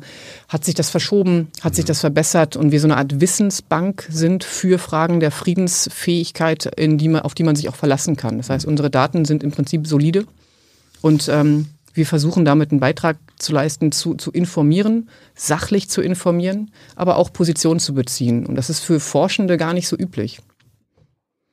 Das heißt, du bist jetzt nicht berufen worden, da mitzumachen, sondern einfach nur, weil du Direktorin des Instituts bist, bist du quasi automatisch dabei. Ich bin qua Amt Herausgeberin des Friedensgutachtens, aber ich habe mir das ausgedacht. Also ich habe ausgesucht, dass ich das weiterführe. Ich hätte ja auch sagen können, ah nee, das IFSH steigt aus, machen genau. wir nicht weiter. Ich finde das eine sinnvolle Sache und ich finde es gerade in einer, in einer polarisierten Gesellschaft gut, wenn sich Forschende, die sich in Themen auch uneinig sein können. Wir sind ja nicht alle der gleichen Meinung, wir forschen zu anderen Sachen, wir streiten uns gerne, wir kennen uns auch gut. Äh, wenn man sich da einmal im Jahr zusammentut und reflektiert, okay, was ist eigentlich der Stand des Feldes? Was sagen wir zum Ukraine-Krieg? Wie verhalten wir uns da, um da auch ähm, Orientierungswissen bereitzustellen? Und diese Orientierung ist eine unserer Aufgaben. Jetzt gibt es ja dein Institut, das Hamburger Institut für Friedensforschung und Sicherheitspolitik. Dann gibt es das Institut für Entwicklung und Frieden Duisburg-Hessen. Dann gibt es das Leibniz-Institut aus Hessen und das Bonn International Center for Conflict Studies. Ja. Sagst du, ihr seid ja auch unterschiedlich. Wie unterscheidet ihr euch denn? Ja, wir haben unterschiedliche Forschungsschwerpunkte. Beispielsweise das Duisburger Institut für Entwicklung und Frieden beschäftigt sich eher mit Entwicklungspolitik. Das heißt, da sitzen die Leute, die du fragen kannst, wenn du dich für Ernährungssicherheit interessierst, wenn du dich für Entwicklungszusammenarbeit interessierst, die mhm. Nachhaltigkeitsziele. Ähm, dann, dann gibt es äh, unterschiedliche Personen, beispielsweise im BIC, im Bonn International Center for Conflict Research, die schauen sich auf der lokalen Ebene beispielsweise Kleinwaffen an, Kleinwaffenkontrolle, Kleinwaffenproliferation. Und das wird auch ein Thema im Ukraine-Krieg irgendwann werden, die Weitergabe von Waffen. Ähm, die, die sind sehr stark regional und auch ähm, in diesem Bereich engagiert. Und dann gibt es natürlich auch große Schnittmengen. Das heißt, wir arbeiten auch gerne mit den anderen Häusern zusammen. Wir haben mit der Hessischen Stiftung äh, Friedens- und Konfliktforschung mehrere Forschungsprojekte zusammen zu Radikalisierung, zu Salafismus, zu Polarisierung und äh, haben auch, auch äh, Forschungsinteressen, die uns zusammenbringen. Das heißt, wir arbeiten zusammen. Nicht in allen Feldern, aber treffen uns halt für dieses politische Projekt des Friedensgutachtens einfach einmal im Jahr. Und das fängt, wann fangen wir an? Wir fangen im November an zu planen. Acht Monate jetzt vorher. Genau, und im Mai ist es in Druck gegangen. Ja, und da kam jetzt Ende Februar dann der russische Überfall hinzu und ihr so, scheiße. Eben dieses, wir haben es umgeschrieben. Jetzt hast du aber gesagt, ihr streitet euch auch mal. Ja, klar. Worüber streitet euch? Fragen wir mal nach. Was genau? Gib mir was. Wo, wo, wo, worüber habt ihr euch zuletzt gestritten? Also ihr vier Institute. Wir haben uns Mm, zum Beispiel, ja, das Merkwürdige war beim Ukraine-Krieg, dass wir uns relativ einig waren. Nicht in allen Details, nicht alle Mitarbeiter aller Häuser, ne, das kann man auch gar nicht sagen. Das heißt, das Friedensgutachten spricht für die Leute, die dort als Autorinnen, Autoren genannt sind und nicht für alle unsere Häuser mit jedem, jedem Projekt. Ähm, wir waren uns einig in der Positionierung gegenüber Russland. Das war in der Vergangenheit nicht so. Da gab es in, vor meiner Zeit große Konflikte über die Positionierung gegenüber Russland. Mm, wir waren uns einig bei den Waffenlieferungen. Äh, das ist auch ganz unüblich, dass, dass solche Themen wie Waffenlieferungen, die natürlich gerade aus der Friedensforschung sehr kritisch beäugt werden, dass wir da gesagt haben und das auch nach interner Diskussion und nach einer Abwägung der Risiken, dass das aus unserer Sicht gerade ein alternativloser Weg ist. Und das sagen wir überhaupt nicht gerne. Und wir differenzieren dann auch und sagen, aber man muss auch darauf achten, dass man überprüft, was mit den Waffenlieferungen, ob die, ob das, ob die Strategie funktioniert. Man muss im Prinzip auch schauen, welche Folgen diese Waffenlieferungen für globale Konflikte haben, weil wir davon ausgehen, dass es äh, Proliferation, also den Weiterverkauf von Waffen in andere Konflikte der Welt geben wird. Wenn man irgendwo sehr große Mengen von Waffen hinschickt, ist es sehr wahrscheinlich, dass die nicht da bleiben, wo sie hingeschickt worden sind. Und man weiß auch aus der Forschung, dass, ähm, dass Waffenlieferungen natürlich den Krieg verlängern. Das ist ja auch gewollt dass dieser Krieg verlängert wird, damit die Ukraine irgendwann in die Gelegenheit kommt, verhandeln zu können. Sonst gäbe es die Ukraine ja gar nicht mehr. Aber wir wissen sehr genau, dass das für die Menschen in der Ukraine, aber auch weltweit sehr negative Folgen haben kann. Und das heißt, das sind wirklich ganz schwierige Abwägungsentscheidungen und wir haben uns jetzt für Waffenlieferungen positioniert. Ist denn mehr, also pro Waffenlieferung mehr Waffen zu liefern sein, nicht nur, dass der Krieg sich verlängert, sondern auch mehr Menschen deswegen sterben werden? Das ist der Fall, ja, genau. Und deswegen kann man das auch nicht einfach, äh, kann man das sich nicht so einfach machen an der Stelle. Und das, das sehen wir. Äh, ich persönlich sehe es ganz gerne, wenn, wenn Leute gerade etwas hadern mit, mit politischen Optionen, weil wir so wenig gute politische Optionen auf dem Tisch liegen haben. Wir haben gerade keine Welt, wo man sagen kann, das ist der richtige Weg und das ist der falsche Weg, äh, sondern gerade sind politische Optionen manchmal weniger schlecht. Und manchmal wissen wir auch erst später, ob sie weniger schlecht sind. Mhm. Ne? Aber du, die Waffenlieferung als alternativlos hast du jetzt nur in Sachen Ukraine bezeichnet. Ja. Nicht jetzt irgendwie unsere Waffenlieferung an Ägypten und Saudi-Arabien. Ah, anderes Feld. Wir, können wir gleich drüber reden. Mhm. Aber äh, Waffenlieferungen in der Ukraine sind alternativlos. Momentan, ja. Man hätte ja auch jetzt, also man hätte ja auch sagen können, Ursula, die Amerikaner beliefern die Ukraine hauptsächlich mit Waffen. Die Franzosen, die Briten, wir als Deutschland, wir halten uns da raus, weil, weil die Ukrainer schon genug Waffen bekommen werden. Ist das eine, ist das dann, ist es nicht meine Position, aber wäre das mhm. eine legitime Position, weil Waffen bekommen sie ja so oder so, dann müssen wir ja nicht. Ist jetzt nicht meine Position, man kann das argumentieren und würde dann aber gleichzeitig argumentieren, dass sich Deutschland aus der außenpolitischen Bündnisverantwortung herausnimmt und sagt, ja, wir machen jetzt ein, wir machen jetzt eine andere Außenpolitik, die sagt, wir engagieren uns nicht international, sondern schauen eher danach ähm, nach unseren eigenen Grenzen. Aber das ist schwierig in einer Welt, die so stark vernetzt ist und so stark auch von Kooperation abhängt und wo Deutschland auch in anderen Politikfeldern so stark von der späteren Kooperation abhängt, dass es schwierig ist, sich aus solchen multilateralen, also kooperativen zwischen mehreren Ländern, äh, Prozessen rauszuhalten und zu sagen, ja, macht ihr mal, wir machen uns hier irgendwie in die weiße Weste und machen das nicht mit, weil wir es für nicht legitim halten. Die Deutschen können ja sagen, ey, wir nehmen hier die allermeisten, nehmen Polen die allermeisten Geflüchteten auf, das macht ihr nicht. Äh, da, dafür machen wir was anderes. Also weißt Ja, du, so Lasten, ja. Lastenteilung. Man hätte, na klar, das ist, man hätte Lastenteilung machen können. Ähm, Dafür ist es schon zu spät. Dafür ist es jetzt zu spät. Ich hätte es gerade auch nicht für sinnvoll gehalten, weil es schon darum geht, dass hart signalisiert wird, dass sich die europäischen Staaten und auch die NATO da einig ist. Also diese, diese politische Einigkeit ist nicht zu unterschätzen. Und das, das ist, ähm, genau, nee, du hast völlig recht. Man kann, man kann natürlich rausgehen und sagen, macht ihr anderen mal. Das wäre dann sicher zu einer ähnlichen Situation gekommen wie jetzt, aber dann wäre außen, Deutschland außenpolitisch komplett isoliert. Was ist mit äh, dem Thema schwere Waffen? Äh, tut ihr euch da auch schwer? Naja, ich finde diese Differenzierungen zwischen ja, schweren und leichten Waffen und auch zwischen offensiven und defensiven Waffen, die bringen immer relativ wenig. Schwere Waffen, gibt es Verträge, KSE-Vertrag oder was, wo dann bestimmte Waffengattungen festgelegt werden. Das können dann bestimmte Schützenpanzer sein oder bestimmte Transporthubschrauber, Sachen, die schwimmen.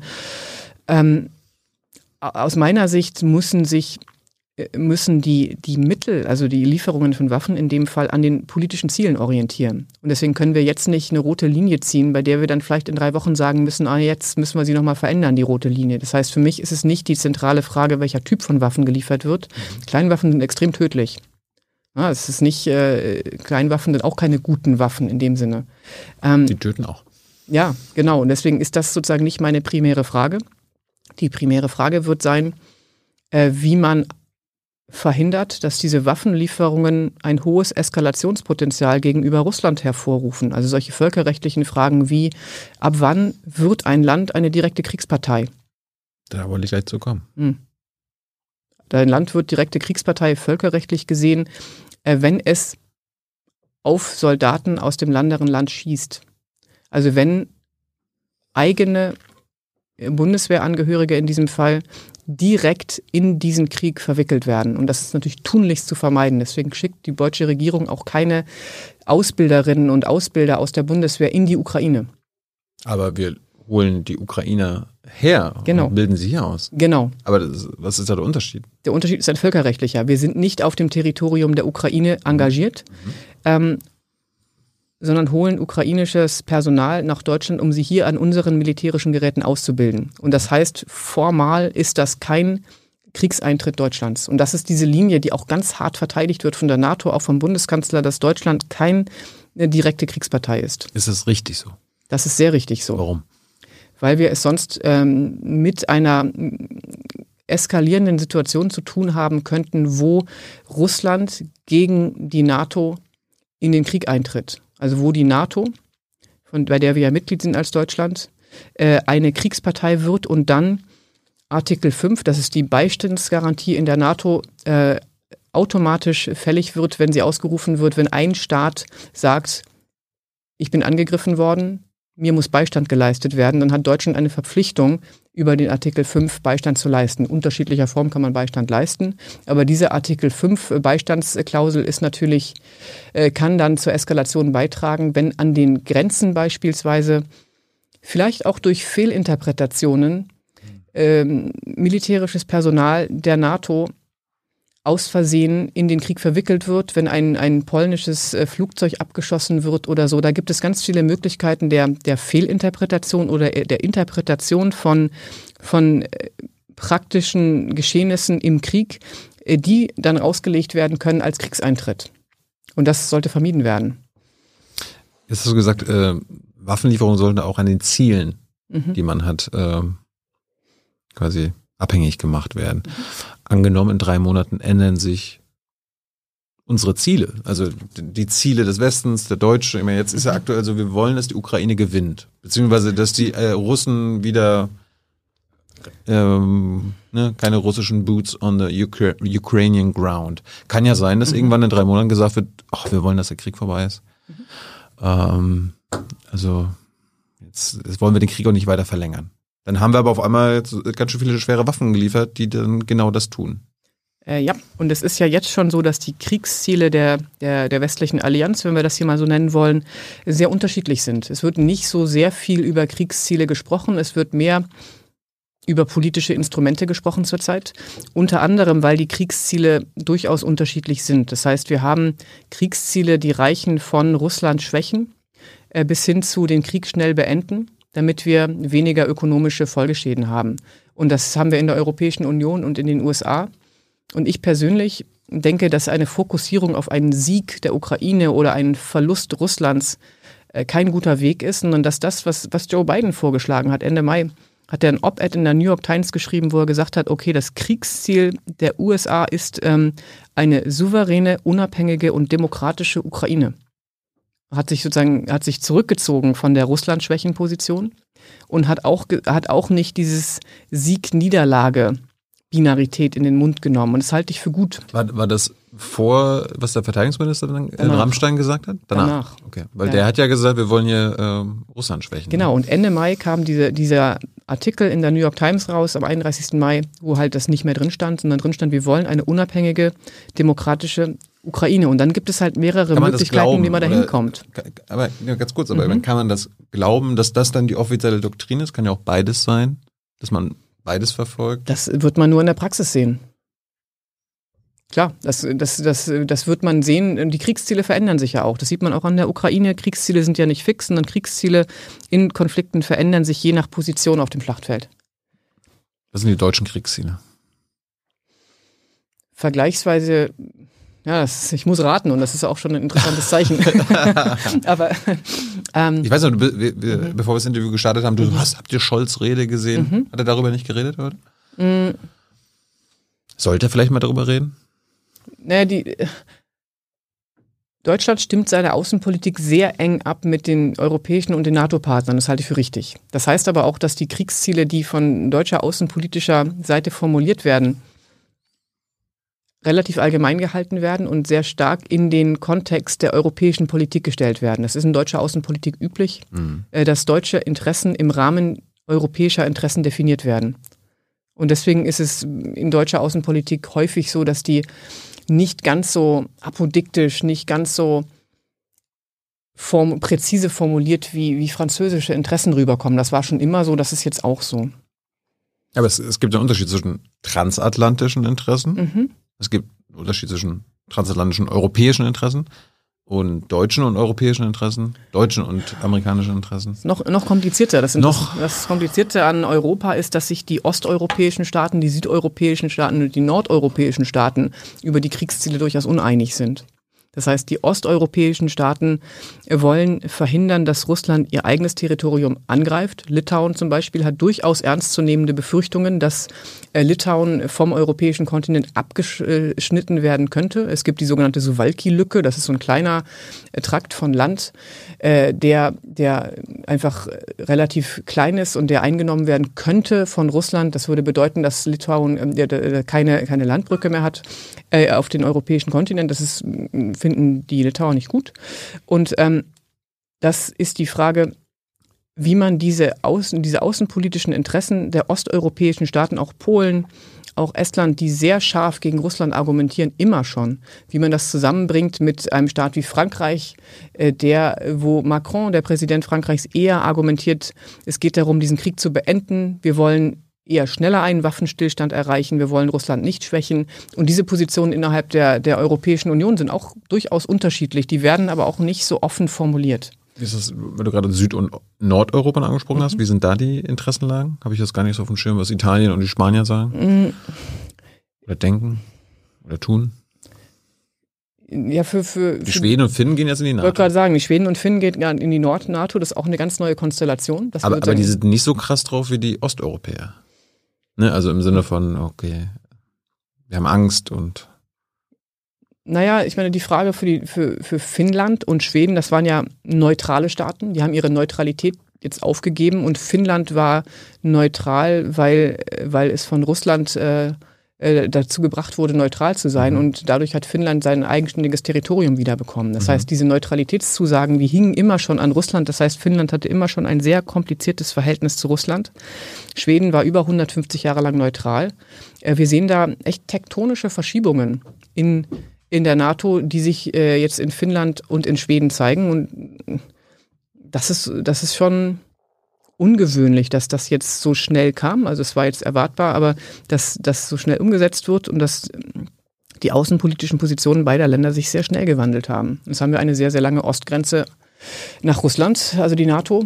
Ja, das, das habe ich, hab ich jetzt auch gehört. Das ist natürlich auch kompliziert jetzt für die NATO, ne? Also wenn wir jetzt irgendwie 1000 Kilometer mehr Landesgrenze mit Russland zu verteidigen haben, Ja. das muss erstmal geschehen. Ja, allerdings äh, gewinnt die NATO dadurch zwei sehr sozusagen fähige Militärstrukturen dazu. Die finnische Armee und äh, auch die schwedische sind äh, sehr gut ausgestattet und die Fi Finnland hat die Wehrpflicht. Das heißt, die haben einfach auch mehr Soldatinnen und Soldaten. Ähm, die schwedische Verteidigungsindustrie ist sehr gut.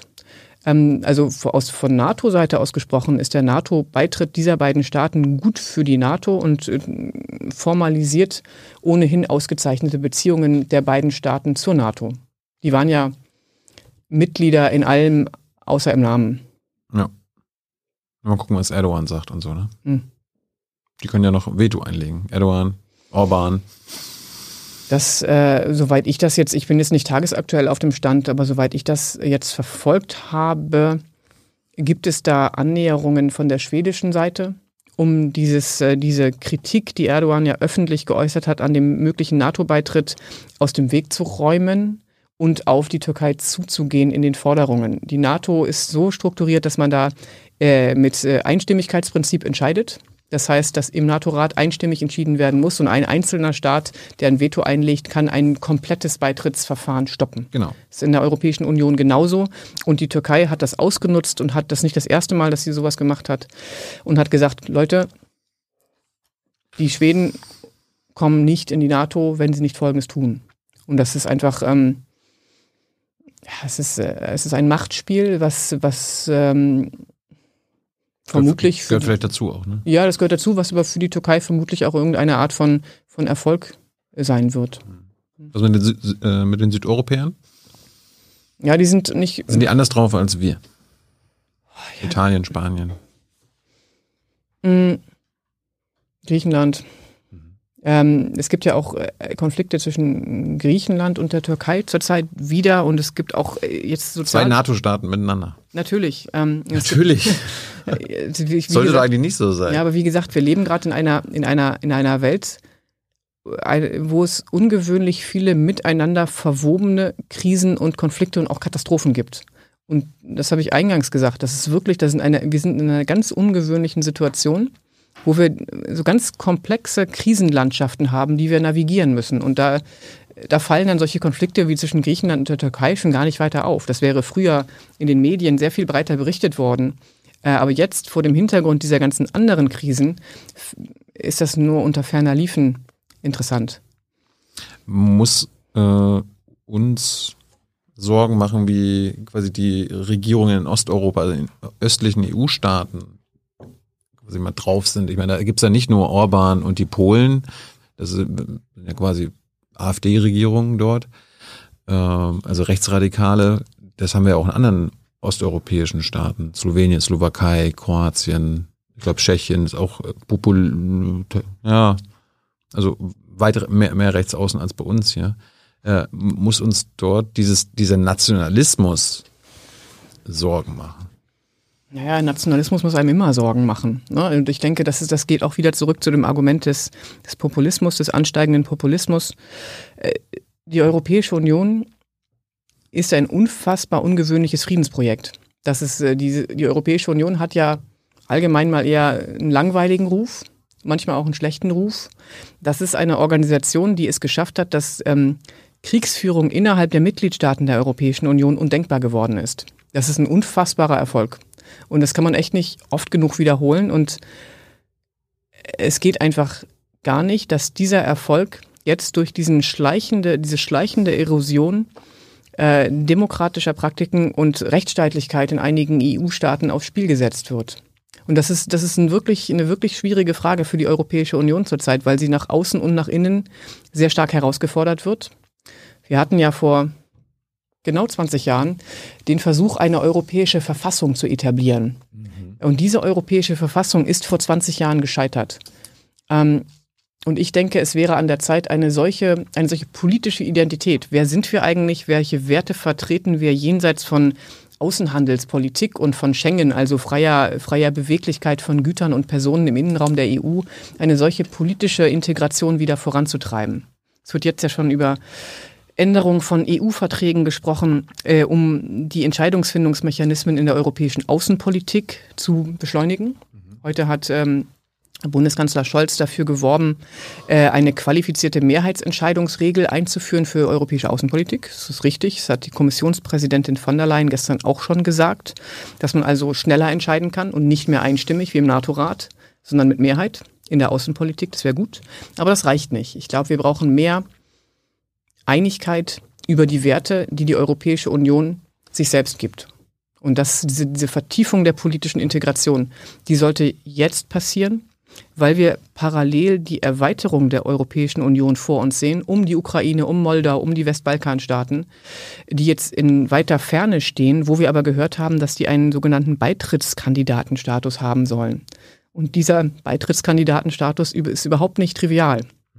Und das ist, wenn man erweitert, wissen wir aus der letzten Erweiterungsrunde, da sind zehn Staaten der Europäischen Union beigetreten. Damals war die Europäische Union institutionell nicht in der Lage, mit dieser Erweiterung umzugehen, weil die Entscheidungsfindungsverfahren durch das Europa der 27 einfach furchtbar verlangsamt worden sind. Und wenn das jetzt noch mehr werden. Können wir froh sein, dass die Briten rausgegangen sind. Naja, würde ich jetzt nicht sagen. Weniger langsam. Ich wäre dafür, dass unsere Freunde der Briten wieder reinkommen. Aber ähm, naja, das ist einfach so. Problem der großen Zahl. Je mehr Leute im Raum, desto komplizierter wird es, ähm, gemeinsame Entscheidungen zu fällen. Und da muss man halt andere Entscheidungsregeln einführen. Und ich bin für die Osterweiterung der Europäischen Union wenn die Kriterien eingehalten werden.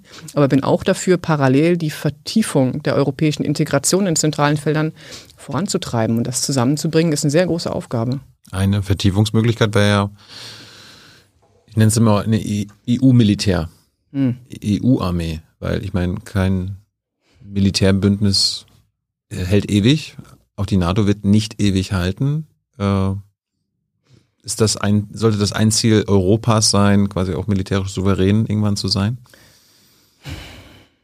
Ich halte das für relativ wenig realistisch und auch nicht für die interessanteste Frage, weil ich, es ist ja mal von der CDU gefordert worden, es ist mal von der FDP gefordert worden, es ist mal von der SPD gefordert worden, hat, die Forderung hat keine politische Farbe.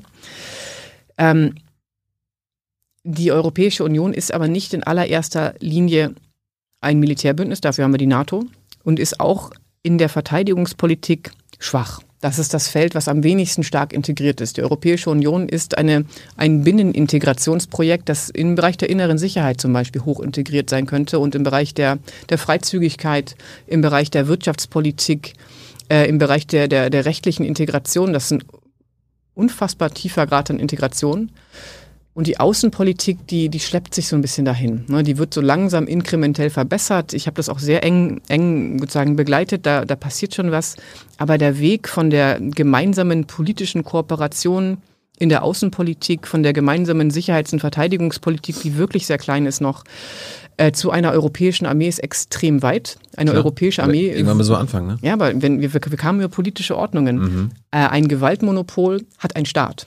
Das heißt, und das Gewaltmonopol einer europäischen Armee bräuchte einen europäischen Staat, bräuchte eine Föderation europäischer Staaten. Und eine solche Föderation ist den eine. Brauch, den brauchen wir ja so oder so. Ich meine, aber da muss man mit der politischen Ebene anfangen. Da muss ja, man sozusagen andersrum gehen und in die, in die föderative Politik gehen der Europäischen Union und dann eine Armee sozusagen als zweite Option längerfristig dahinter ziehen. Aber die politische Integration in Richtung Föderation halte ich für unrealistisch.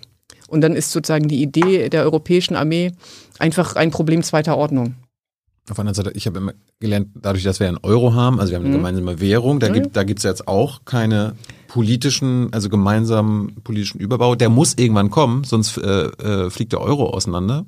Mhm. Und dann könnte ja auch quasi Militär möglich Ja, wäre. und ich wäre da eher bei Verfassung. Ne? Ich Ja. hätte gesagt, erstmal Ja. auf der politischen Seite integrieren. Und man Gerne. kann, man kann im, im Militärbereich, ich bin da gar nicht gegen, aber man kann im Militärbereich weitermachen. Das deutsch-französische Korps, das, das deutsch-niederländische Korps. Es gibt militärische Integration unterhalb der Ebene der Stäbe, in denen sozusagen Militärstrukturen auf unterschiedliche Arten und Weisen zusammengebracht werden. Das funktioniert auch sehr gut und das kann man durchaus bottom-up, also von unten nach oben weiterführen und diese, diese Integration vorantreiben. Was jetzt aber vielleicht auch komisch klingt als Friedensforscherin, aber was auch wichtig ist, ist, ähm, Rüstungsgüter gemeinsam zu beschaffen in Europa. Wir sehen ja gerade dieses Sondervermögen, 100 Milliarden Euro für die Bundeswehr äh, und niemanden sonst. Ähm, da wird sehr viel Geld in Rüstungsgüter investiert und die werden aus den USA gekauft. Weil unter anderem die. Euro weil die europäische Rüstungsindustrie halt in re relativ, sagen wir, verhüttelt ist. Also es wird relativ viel national hergestellt und es wird sehr ineffizient gemacht. Das heißt, es wird sehr viel Geld verbrannt. Ähm, und auf lange Sicht ist das nicht effizient und nicht effektiv.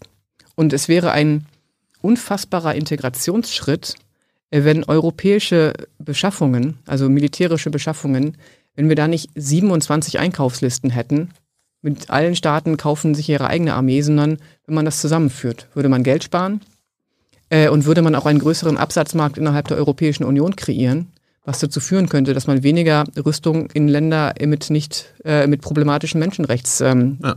Schicken muss. Da kann ich mir gleich denken, welches NATO-Mitglied diese Entwicklung nicht so gut finden wird. Äh, Nochmal zwei Fragen zur NATO. Sollte eine NATO-Mitgliedschaft, das war letztens eine Zuschauerfrage, die ich genial fand, die NATO-Mitgliedschaft an der Anerkennung des Internationalen Strafgerichtshofs gekoppelt werden? Die NATO ist ein Verteidigungsbündnis. Also das ist einfach äh, eine, hat eine andere politische Funktion. Der Internationale Strafgerichtshof ist eine internationale Organisation, die wie andere internationale Organisationen auch gerade in der Krise ist. Und der Internationale Strafgerichtshof zeichnet sich jetzt gerade dadurch aus, dass ähm, viele Staaten aus Afrika beispielsweise aus ihm austreten, weil die argumentiert haben, Leute, das ist irgendwie kolonial, kolonial und rassistisch, ihr zieht immer nur Menschen aus Afrika zerrt ihr vor den Strafgerichtshof, ähm, um äh, Verbrechen gegen die Menschlichkeit, Kriegsverbrechen und so zu ahnden. Macht das mal erstmal euren eigenen Garten irgendwie schick. Haben Sie einen Punkt, ne? Haben Sie einen Punkt? Und deswegen ist diese Organisation ohnehin gerade in der Krise. Deswegen halte ich sie jetzt nicht für eine relevante Organisation, um die NATO-Mitgliedschaft damit zu verbinden. Ja, es wird ja mal gefordert und zu Recht gefordert, dass Putin und Lavrov und so weiter da irgendwann landen. Problem ist nur, wenn du als Staat den ICC nicht anerkennst oder da irgendwie Vertragsmitglied bist, dann, dann hast du ja nichts zu befürchten. Nein, aber dennoch ist es wichtig, dass es die Organisation gibt und es ist auch wichtig, dass es ähm, sozusagen, dass, dass jetzt schon in der Ukraine Daten gesammelt werden, um Kriegsverbrechen hinterher dokumentieren zu können.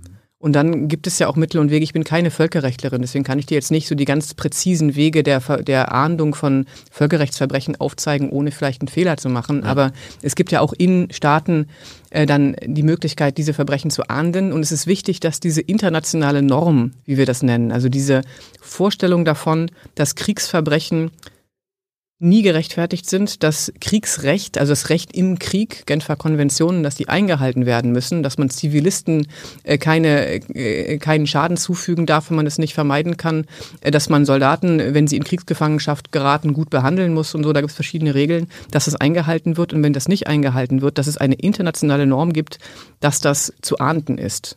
Ob das dann geahndet wird, ist eine andere Frage, aber dass es eine Norm gibt, die im Prinzip auch anerkannt wird, das ist wichtig. Das Ding ist ja, es ist ja nicht nur Russland, die den ICC anerkennt, äh, China, Mhm. Indien ist nicht dabei, Israel Aber es ist, es ist eine und die Amis. Es ist eine unfassbar voraussetzungsvolle Einrichtung.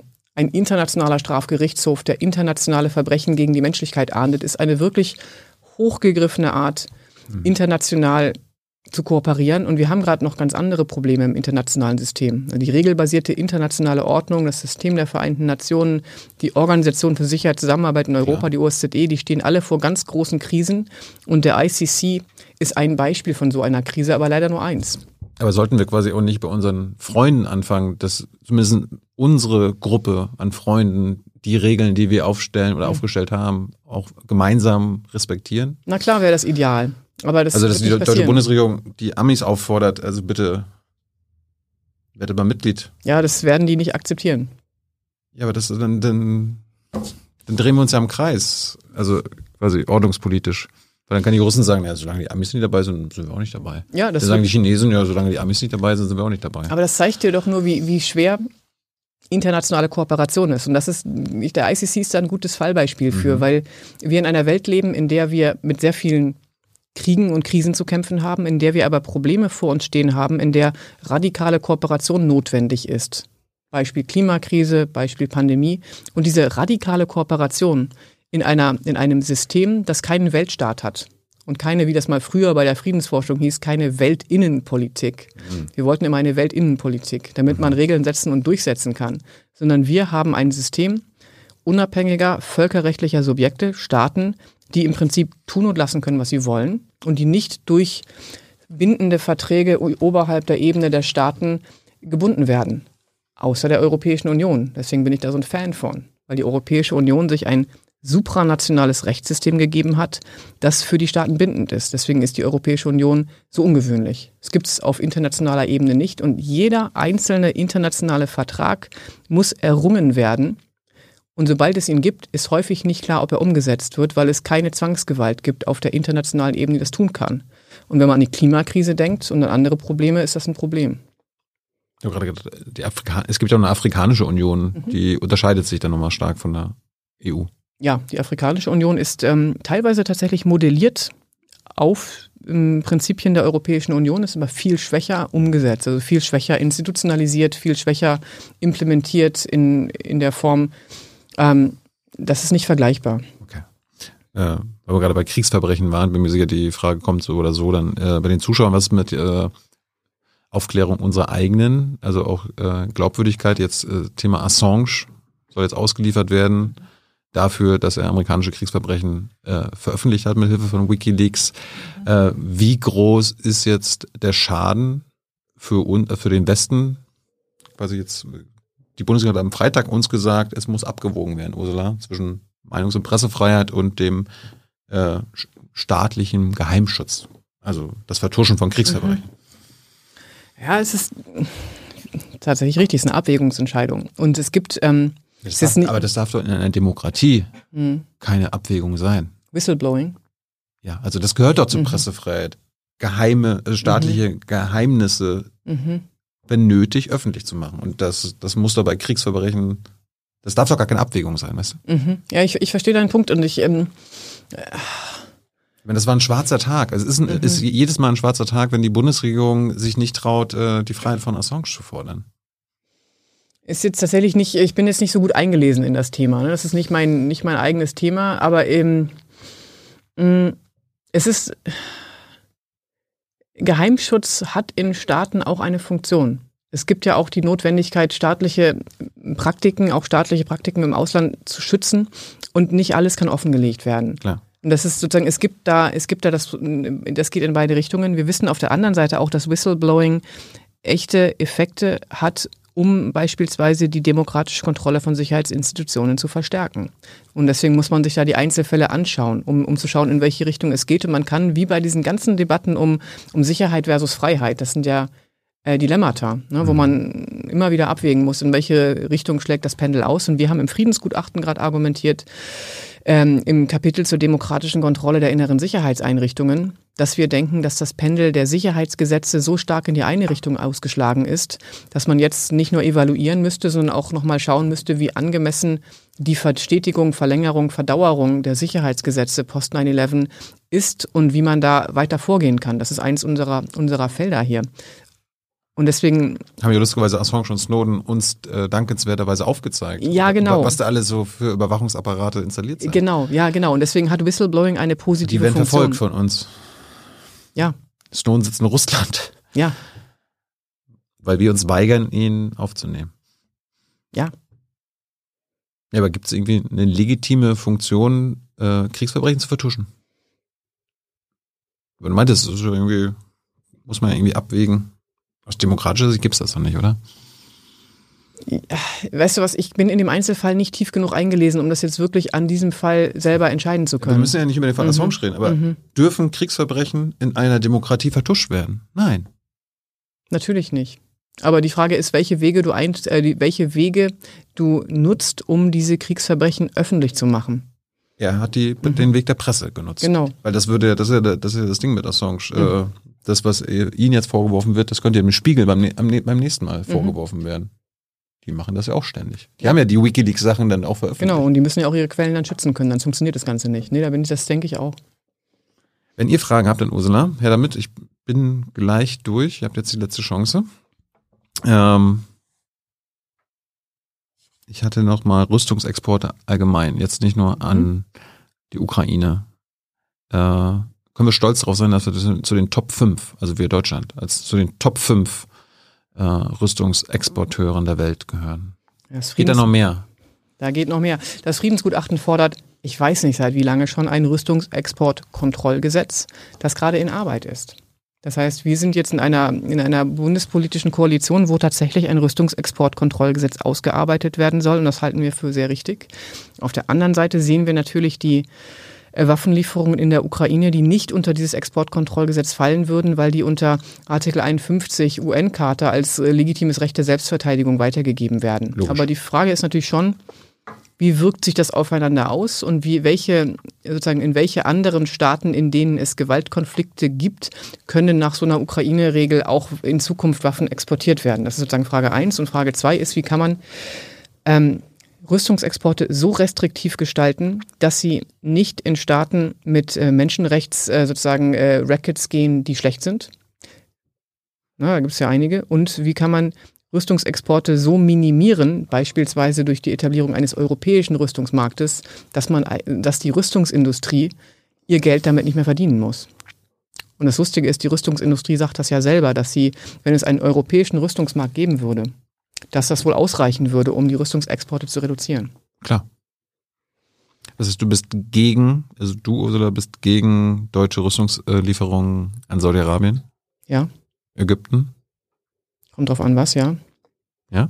Ja, es gibt, äh, man, ich, man muss sich dann immer im Einzelfall anschauen, was geliefert wird. Ich würde jetzt mal blanko Ja sagen, aber ich würde dann immer noch mal zurückgehen und gucken, was wird da eigentlich geliefert, für welche Zwecke. Und es geht ja nicht nur um Waffen. Ich meine, interessant sind ja auch IT-Systeme, Überwachungstechnik und insbesondere das, was, was wir Dual Use nennen, also Systeme, bei denen man nicht mehr unterscheiden kann zwischen Waffen und Nichtwaffen und zwischen sozusagen ähm, Einsatzfähigkeiten in unterschiedlichen Bereichen. Und jetzt in der öffentlichen Debatte geht es dann schon sehr klassisch um Waffen, die man so anfassen kann. Aber Überwachungssysteme sind auch nichts Schönes und äh, viele technologische Innovationen, die wir sehen, sind mehrfach einsetzbar für zivile Organisationen, aber auch für das Militär. Und das sind so Felder, die jetzt auch nicht meine Spezialfelder in der Forschung sind, würde ich dich an ein paar Kollegen verweisen, aber wo man drauf gucken muss, wie geht man eigentlich mit Dual-Use-Gütern um? Das sind so auch, können auch so Schiffe sein, ne? Wo man dann am Ende quasi eine Waffe raufschraubt. So, so war es bei den Saudis. Wir haben denen Schiffe gegeben, da hat die deutsche Bundesregierung gesagt, das sind keine Kriegsschiffe. Ja, genau. Die, die bauen das dann nur vor Ort zusammen. Genau, ich glaube, härter wird es noch im Bereich der Informationssysteme, also IT, ne, was, was, was da sozusagen gemacht werden kann. Aber natürlich auch bei Schiffen geht das ja. Und gleichzeitig, ich meine, du sagst, es kommt jetzt ein Rüstungskontrollgesetz. Gleichzeitig will die deutsche Regierung jetzt mit Frankreich zusammen äh, Leitlinien erstellen, wo ja die allgemeine Befürchtung ist, äh, oder die Hoffnung für manche, naja, da wird alles noch ein bisschen einfacher, Ursula, mit, äh, mit dem Export von Waffen, weil die Franzosen weit weniger restriktiv sind. Ja, das ist auch wieder mm, auf die europäische Ebene zu ziehen. Es gibt ja auch den europäischen Standpunkt dazu. Und da gibt es ganz unterschiedliche, das Problem ist gerade, es gibt ganz unterschiedliche Regularien zu Rüstungsexporten. Manche härter, manche weniger hart, die so unterschiedliche Güter abdecken. Ähm, und für, für Deutschland wäre natürlich ein deutsches Rüstungsexportkontrollgesetz bindend. Und das halten wir für gut. In eurem aktuellen Friedensgutachten gebt ihr auch Empfehlungen ab. Ja. Und Da, da sind wir auch wieder bei, bei Rüstungsexporten. Da ist der Punkt 5, äh, ähm, also es geht um Diplomatie und regionale Organisationen für Konfliktbearbeitung stärken. Und da geht es auch, sie erfordern diplomatische Initiativen und eine restriktive Rüstungsexportpolitik. Klar. Ursula, da sagt die Bundesregierung, was willst du? Genau das haben wir doch. Das hängt dann wiederum sehr davon ab, was man als restriktiv definiert. Ja, Ne? wir können ja nichts dafür, dass die, wir so restriktiv sind, dass wir in den Top 5 der weltweiten Rüstungsexporteure landen. Nein, ich bin da, ich meine, ich glaube, da Das haben ist, wir. das ist ein Scherz jetzt von mir, ne? Ja, ja. Also die Bundesregierung täuscht uns indem sie sagt, das ist restriktiv. Nein, da musst du einfach nur den Rüstungsexport-Kontrollbericht der Bundesregierung lesen. Da steht das alles drin. Das ist keine Täuschung. Das ist einfach Außenwirtschaftspolitik. Nein, es ist Täuschung, von einer restriktiven Rüstungsexportpolitik zu sprechen. Wenn wir zu den Top äh, Rüstungsexporteuren der Welt gehören. Na, erstmal nicht, weil die Restriktion bezieht sich auf die Tatsache, welche Länder von einer Exportpolitik ausgeschlossen werden. Also ob es Kategorien gibt, wo man sagt, in solchen Typ von Staaten, der irgendwie Menschenrechte verletzt, whatever, wird nicht exportiert. Das wäre dann restriktiv. Wenn man dann aber ganz, ganz, ganz viele Waffen in einen anderen Staat schickt, dann kann man immer noch Top 5 sein und eine restriktive Rüstungsexportpolitik fahren und es auch so nennen können, weil die Restriktion bezieht sich nicht auf die Quantität der Waffen, sondern auf den Typ von Staaten, in die das Zeug geliefert wird. Unabhängig davon, ob ich das jetzt gut finde, aber das ist sozusagen die Definition davon. Das verstehe ich. Ähm, dann war einer der Punkte auch noch feministische Außenpolitik. Mhm. Kann ich jetzt nicht vergessen. Ja. Äh, erzähl uns mal, was das ist. Mhm. Es ist ähm, lange überfällig. Ha haben wir die jetzt einfach schon, weil wir eine äh, Außenministerin haben? Ist das jetzt automatisch feministische Außenpolitik? Natürlich nicht. Äh, feministische Außenpolitik ist nicht revolutionär ist nicht besonders friedliebend und ist schon lange überfällig. Also feministische Außenpolitik. Es ist nicht besonders friedliebend. Nein. Aha. Es ist harte Sicherheitspolitik. Ähm, feministische Außenpolitik ist ein Perspektivenwechsel. Das ist ein, ein Perspektivenwechsel, der sich anschaut, welche marginalisierten Gruppen, können unterschiedliche sein, werden wie von der Politik behandelt und welche Folgen haben bestimmte Politiken für unterschiedliche Gruppen. Man schaut sozusagen stärker auf menschliche Sicherheit. Das hat die Außenministerin in einer Vorbereitung für die nationale Sicherheitsstrategie sehr schön formuliert. Es geht da um den Schutz des Lebens, also nicht sterben, äh, den Schutz der Freiheit des Lebens, also wie können wir hier leben, den Schutz der Lebensgrundlagen, also dürfen wir unseren Planeten retten. Ähm, und diese menschliche Sicherheit, die sich aus diesen drei Komponenten zusammensetzt, die kann man dann nochmal aufteilen und kann sagen, Wieso ist denn das so? Das sind Zahlen aus den Vereinten Nationen, dass 80 Prozent aller Menschen, die vor Klimawandel geflüchtet sind, Frauen sind. Habe ich jetzt nicht unabhängig verifiziert, sagt UN Women. Und muss man die Politik dann spezifisch darauf ausrichten?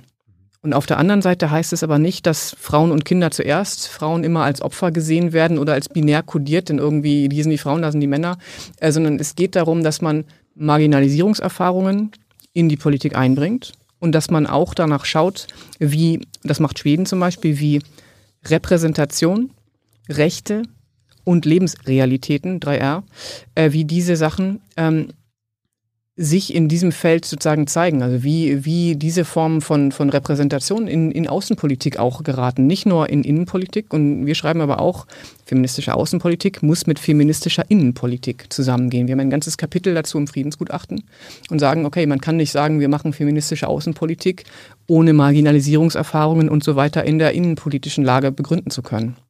Wenn man konservativ ist, könnte man das ganze Projekt auch inklusive Außenpolitik nennen mhm. und sagen, okay, wir machen diversitätsorientierte Außenpolitik, wo wir intersektional anschauen, gibt es Schnittmengen von Marginalisierungserfahrungen, hier Martha Crenshaw, Intersectionality, ähm, und drücken die sich in Folgen der Politik aus? Werden Menschen einfach ungerecht behandelt? Werden die unterschiedlich behandelt? Und kann Politik unterhalb der Ebene von Staaten darauf eingehen, wie bestimmte Gruppen Politik erleben? Und das ist feministische Außenpolitik. Zwei Fragen dazu, ne? Gibt es unterschiedliche Arten von feministischer Außenpolitik? Oder gibt es nur die eine? Nein, es ist ja, es ist ja keine Aus, es ist ja kein Set von Instrumenten. Mhm. Ja, es sind sehr unterschiedliche Elemente und feministische Außenpolitik für mich ist ein Perspektivenwechsel, wie so eine Brille, die setzt du dir auf, dann guckst du jetzt drauf und denkst dir so, ja, in der Ukraine, die ganzen Leute, die flüchten, das sind auch Frauen. Müssen wir vielleicht die Politik so bauen, dass die sich hier auch wohlfühlen, wenn sie ankommen ist wieder diese Opferperspektive in dem Fall, aber das bot sich jetzt als Beispiel an. Es gibt ähm, unterschiedliche ältere Debatten um Women, Peace and Security in, auf der Ebene der Vereinten Nationen. Da ging es darum, dass Friedensverträge, die inklusiver gestaltet werden, also mit mehr Diversität, auch mit, mit unterschiedlichen Gruppen am Verhandlungstisch, dass die länger halten. Da ging es darum, dass mehr Frauen in Peacekeeping-Truppen gehen sollten, weil äh, Peacekeeping-Truppen dann in einigen Bereichen besser funktionieren. Da gibt es auch Gegenmeinungen dazu. Aber das kann auch feministische Außenpolitik sein, dass man Partizipation von Frauen in solchen Organisationen hochzieht. Aber das ist schon aus meiner Sicht konservativ. Das ist so klassisch liberaler Feminismus. Angenommen, wir haben in 30 Jahren lauter Staaten, die feministisch außenpolitisch handeln. Mhm. Kann es trotzdem passieren, dass zwei feministisch außenpolitische handelnde Staaten gegeneinander Krieg führen? Ja, kommt drauf an. Also es ist sehr wahrscheinlich, dass feministische Außenpolitik als Fra- als Frame oder Rahmen eher in einem demokratischen Staat genutzt wird. Und äh, wir wissen aus der Forschung, dass demokratische Staaten sehr, sehr, sehr selten gegeneinander Kriege führen. Die führen durchaus Kriege gegen nicht-demokratische Staaten, aber nicht untereinander. Deswegen halte ich es für unwahrscheinlich. Aber es liegt nicht am Konzept, sondern an der, am politischen System. Wir haben ja aktuell keine feministische Außenpolitik. Im Sinne einer feministischen Außenpolitik. Wie würdest du denn unsere Außenpolitik aktuell beschreiben? Was ist der denn der Gegensatz? Ja, wie gesagt, es ist kein Gegensatz. Man macht nicht den Schalter um und man hat von einem Tag auf den anderen irgendwie eine feministische Außenpolitik, die sich jetzt Toxic Masculinity anschaut, sondern es ist eine Perspektive. Ja, aber aber welche Perspektive herrscht? Was ist die herrschende Perspektive? Aktuell bei uns. Na, da wir eine Außenministerin haben, die sagt, sie macht feministische Außenpolitik, ist die Perspektive der Außenpolitik feministisch. Glaube ich nicht. Was, was ist die Realität? Und die, die, äh, die Außenpolitik wird ja auch im Kanzleramt gemacht, also nicht nur im Außenministerium. Ja, die, die klassische, Oder wa- was prägt die deutsche Außenpolitik der letzten 20 Jahre? wie viele Minuten haben wir? Aber ähm, ähm, Du weißt, was ich meine. Was ist die herrschende? Ja, ich, ich glaube, du suchst, du suchst eine, eine Dichotomie, die es nicht gibt. Ich glaube, wir, wir, Außenpolitik setzt sich aus unterschiedlichen Puzzleteilen zusammen, von dem ein Puzzleteil feministische Außenpolitik sein wird, in unterschiedlichen Projekten umgesetzt. Aber die lange Linie der deutschen Außenpolitik ist multilaterale, europazentrierte Außenpolitik, die sehr stark im Verbund mit anderen Staaten agiert und versucht, eine regelbasierte internationale Ordnung aufrechtzuerhalten. Und das alleine ist schon echt ein harter Job. Dann war auch nochmal ein Vorschlag von euch. Äh, Nummer zwei. Risiko nuklearer Eskalation durch Verzicht auf nuklearen Ersteinsatz der NATO verringern. Ja. Äh, warum? Warum, Ähm. so, warum sollen wir quasi den Russen, den Chinesen sagen, also wir werden nicht als erstes angreifen. Mhm. Das ist ja auch nicht Praxis. Die Amis äh, verzichten nicht auf den Erstschlag, die Briten glaube ich auch nicht, die Franzosen auch nicht. Die Amerikaner sind kurz davor. Ähm, das ist eine größere Frage, die damit zusammenhängt, wie äh, das System der nuklearen Abschreckung funktioniert.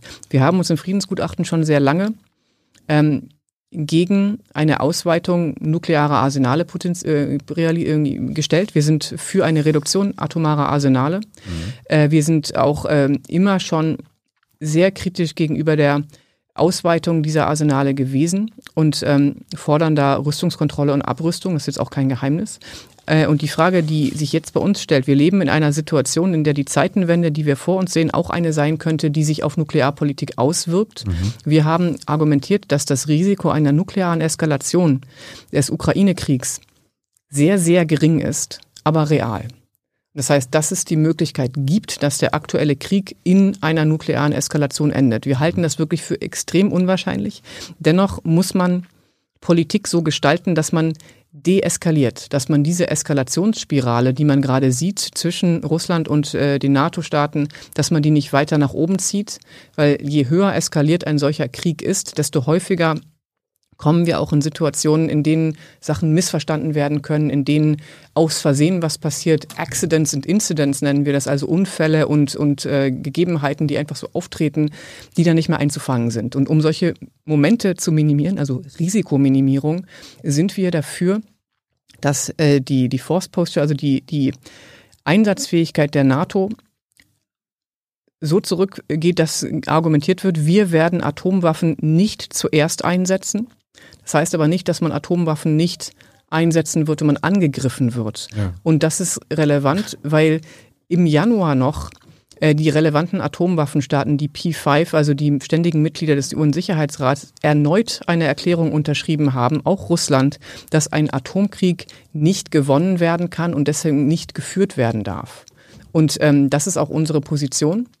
Und äh, ein Atomkrieg ist so unvorstellbar katastrophal, dass der unter allen Umständen zu vermeiden ist. Und ein Weg in eine kurzfristige Deeskalation könnte No First Use, also kein Ersteinsatz von Nuklearwaffen sein.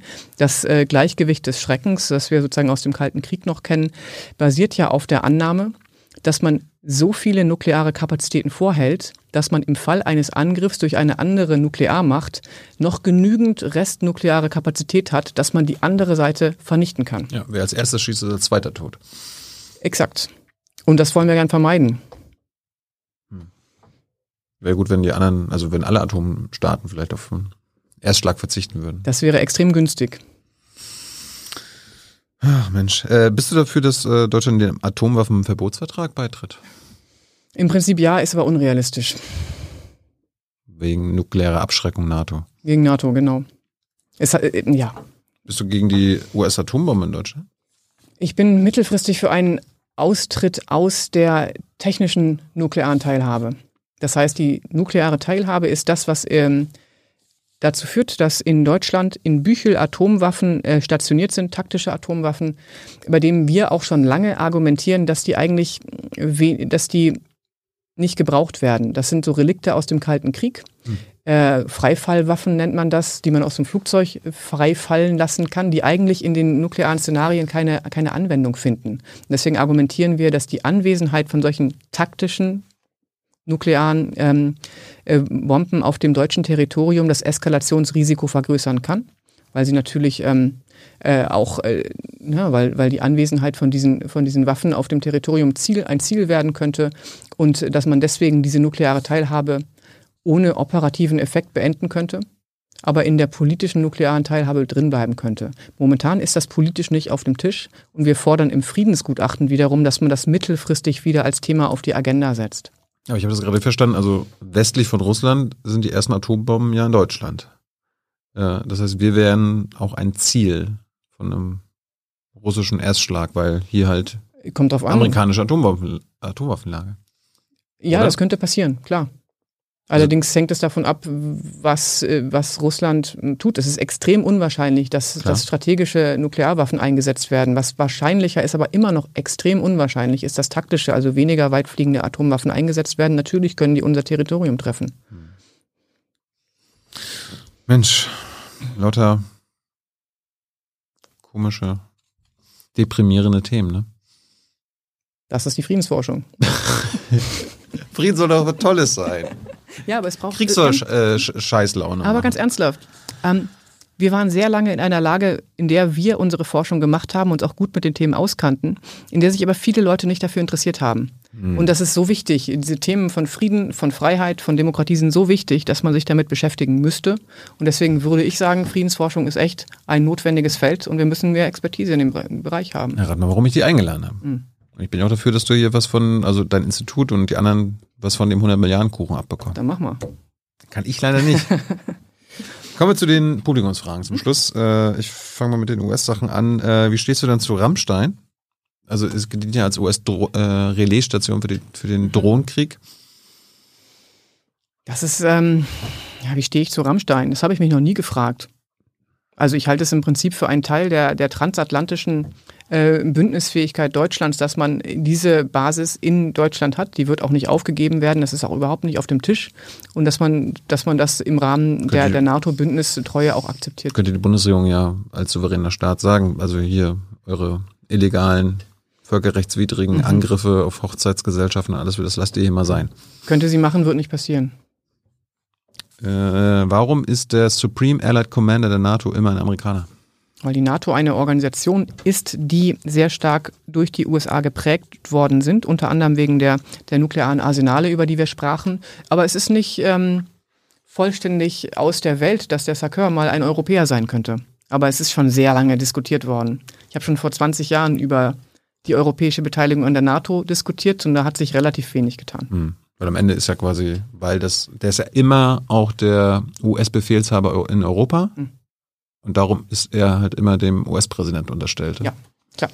Und halt nicht der, dem demokratischen 28 Nein. Mitgliedern und so weiter und so fort. No deal. Das ist doch dann, äh, entspricht doch nicht der Demokratisierung von Sicherheit. Naja, die NATO ist keine demokratische Organisation. Das ist ja demokratische Kontrolle von Sicherheitsinstitutionen funktioniert in einem Staat. Die NATO ist eine internationale Organisation in Form einer Allianz. Das ist nicht mal ein, Da gibt's einen Koch und viele Kellner. in dem Fall ja, aber es gibt auch den NATO-Rat, in dem einstimmig entschieden wird.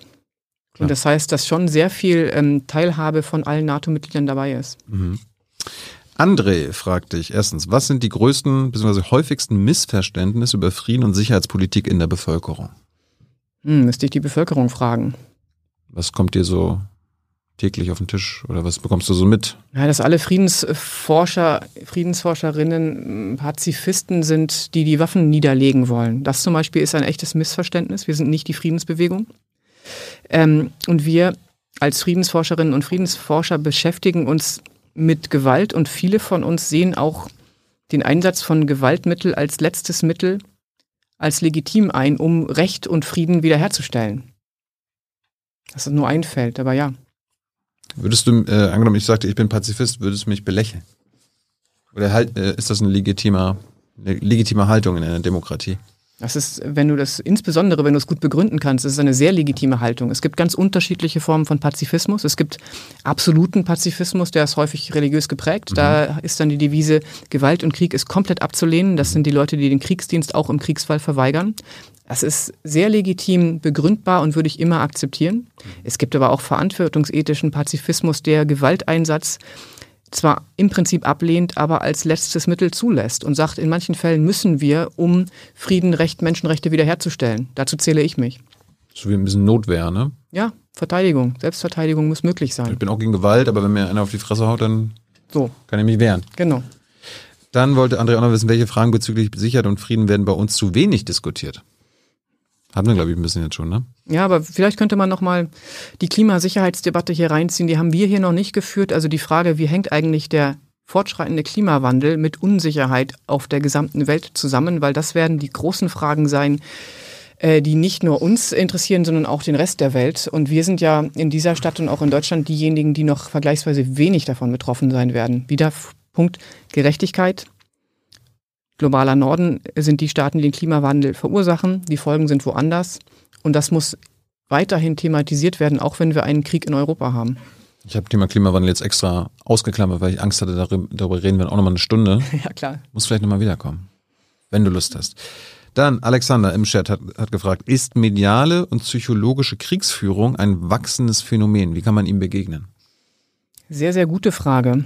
Äh, Desinformation und Propaganda sind ganz große Probleme zurzeit. Wir haben zum Beispiel aktuell das Problem, dass im globalen Süden in einigen Staaten dass, äh, die Desinformation kursiert, dass die Europäische Union schuld an der Hungersnot in der Welt ist mhm. und nicht Russland. Mhm. Das ist klassische Desinformation und die, die strategische Kommunikation der europäischen Staaten lässt da sehr zu wünschen übrig. Da gibt es wenig Narrative und die, die russische Seite ist einfach sehr gut in den sozialen Medien, in der Desinformation von Bevölkerungen, sowohl ihrer eigenen, aber auch anderer.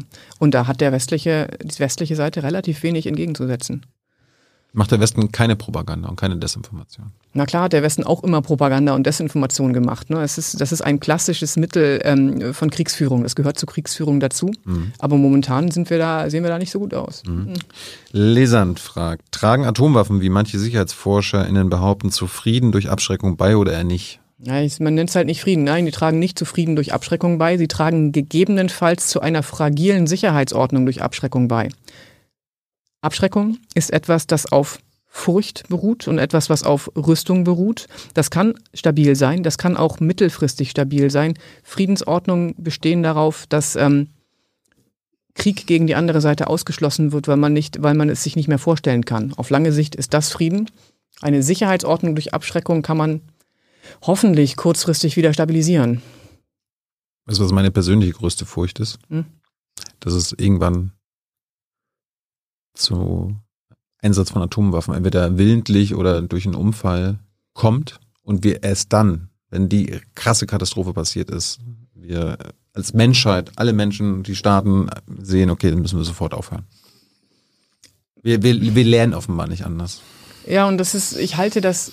Das ist tragisch, aber das ist meine Furcht. Ich glaube aber, dass es ähm, sehr unwahrscheinlich ist. Ich glaube, ich glaube, langsam schleichende Katastrophen wie die Klimakrise sind noch komplizierter, weil man das so langsam irgendwie entgegen, man sieht dem sehenden Auges entgegen und die politischen Reaktionen sind sehr langsam. Aber ich glaube, ein Atomschlag aber, ist so aber, unwahrscheinlich. Aber das ist auch ein sehendes Auges in die Katastrophe, weil so Murphy's Law, am mhm. Ende passiert das immer. Na klar, und wir sind die Leute, die darauf hinweisen, dass wir nach wie vor nukleare Arsenale haben und sich bitte darum kümmern muss. Das tun wir schon sehr lange und wirklich seit 51 Jahren in meinem Laden und das ist wichtig, aber es ist trotzdem eine sehr momentan unter den aktuellen Umständen sehr geringe Gefahr. Am besten gar keine. Das wäre ich auch für. Letzte Frage von Fami Gallas. Sie fragt dich, wie wirkt sich eine hohe Quote von Frauen bei Friedensverhandlungen auf die verhandelten Abkommen aus? Genau, das hatte ich ja gerade schon angerissen. Da gibt Ja. es unterschiedliche Meinungen dazu in der Forschung.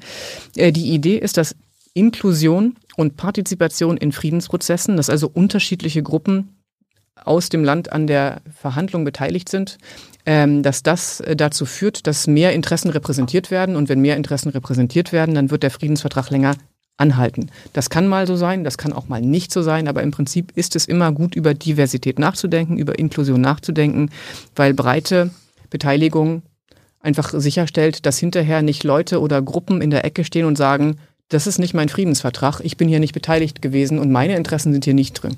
Ob das Frauen sind oder andere Gruppen, ist da dahingestellt. Ursula, vielen Dank für deine Zeit. Ich muss kurz Hans noch entschuldigen. Hans hatte heute einen anderen Termin und äh, der ging vor. Darum hat er jetzt mal keine Publikumsfragen gestellt. Äh, ich hoffe, du beehrst uns irgendwann nochmal wieder. Wir müssen über das äh, Sicherheitsthema Klimawandel reden. Sehr gerne. Äh, laden wir dich nochmal ein.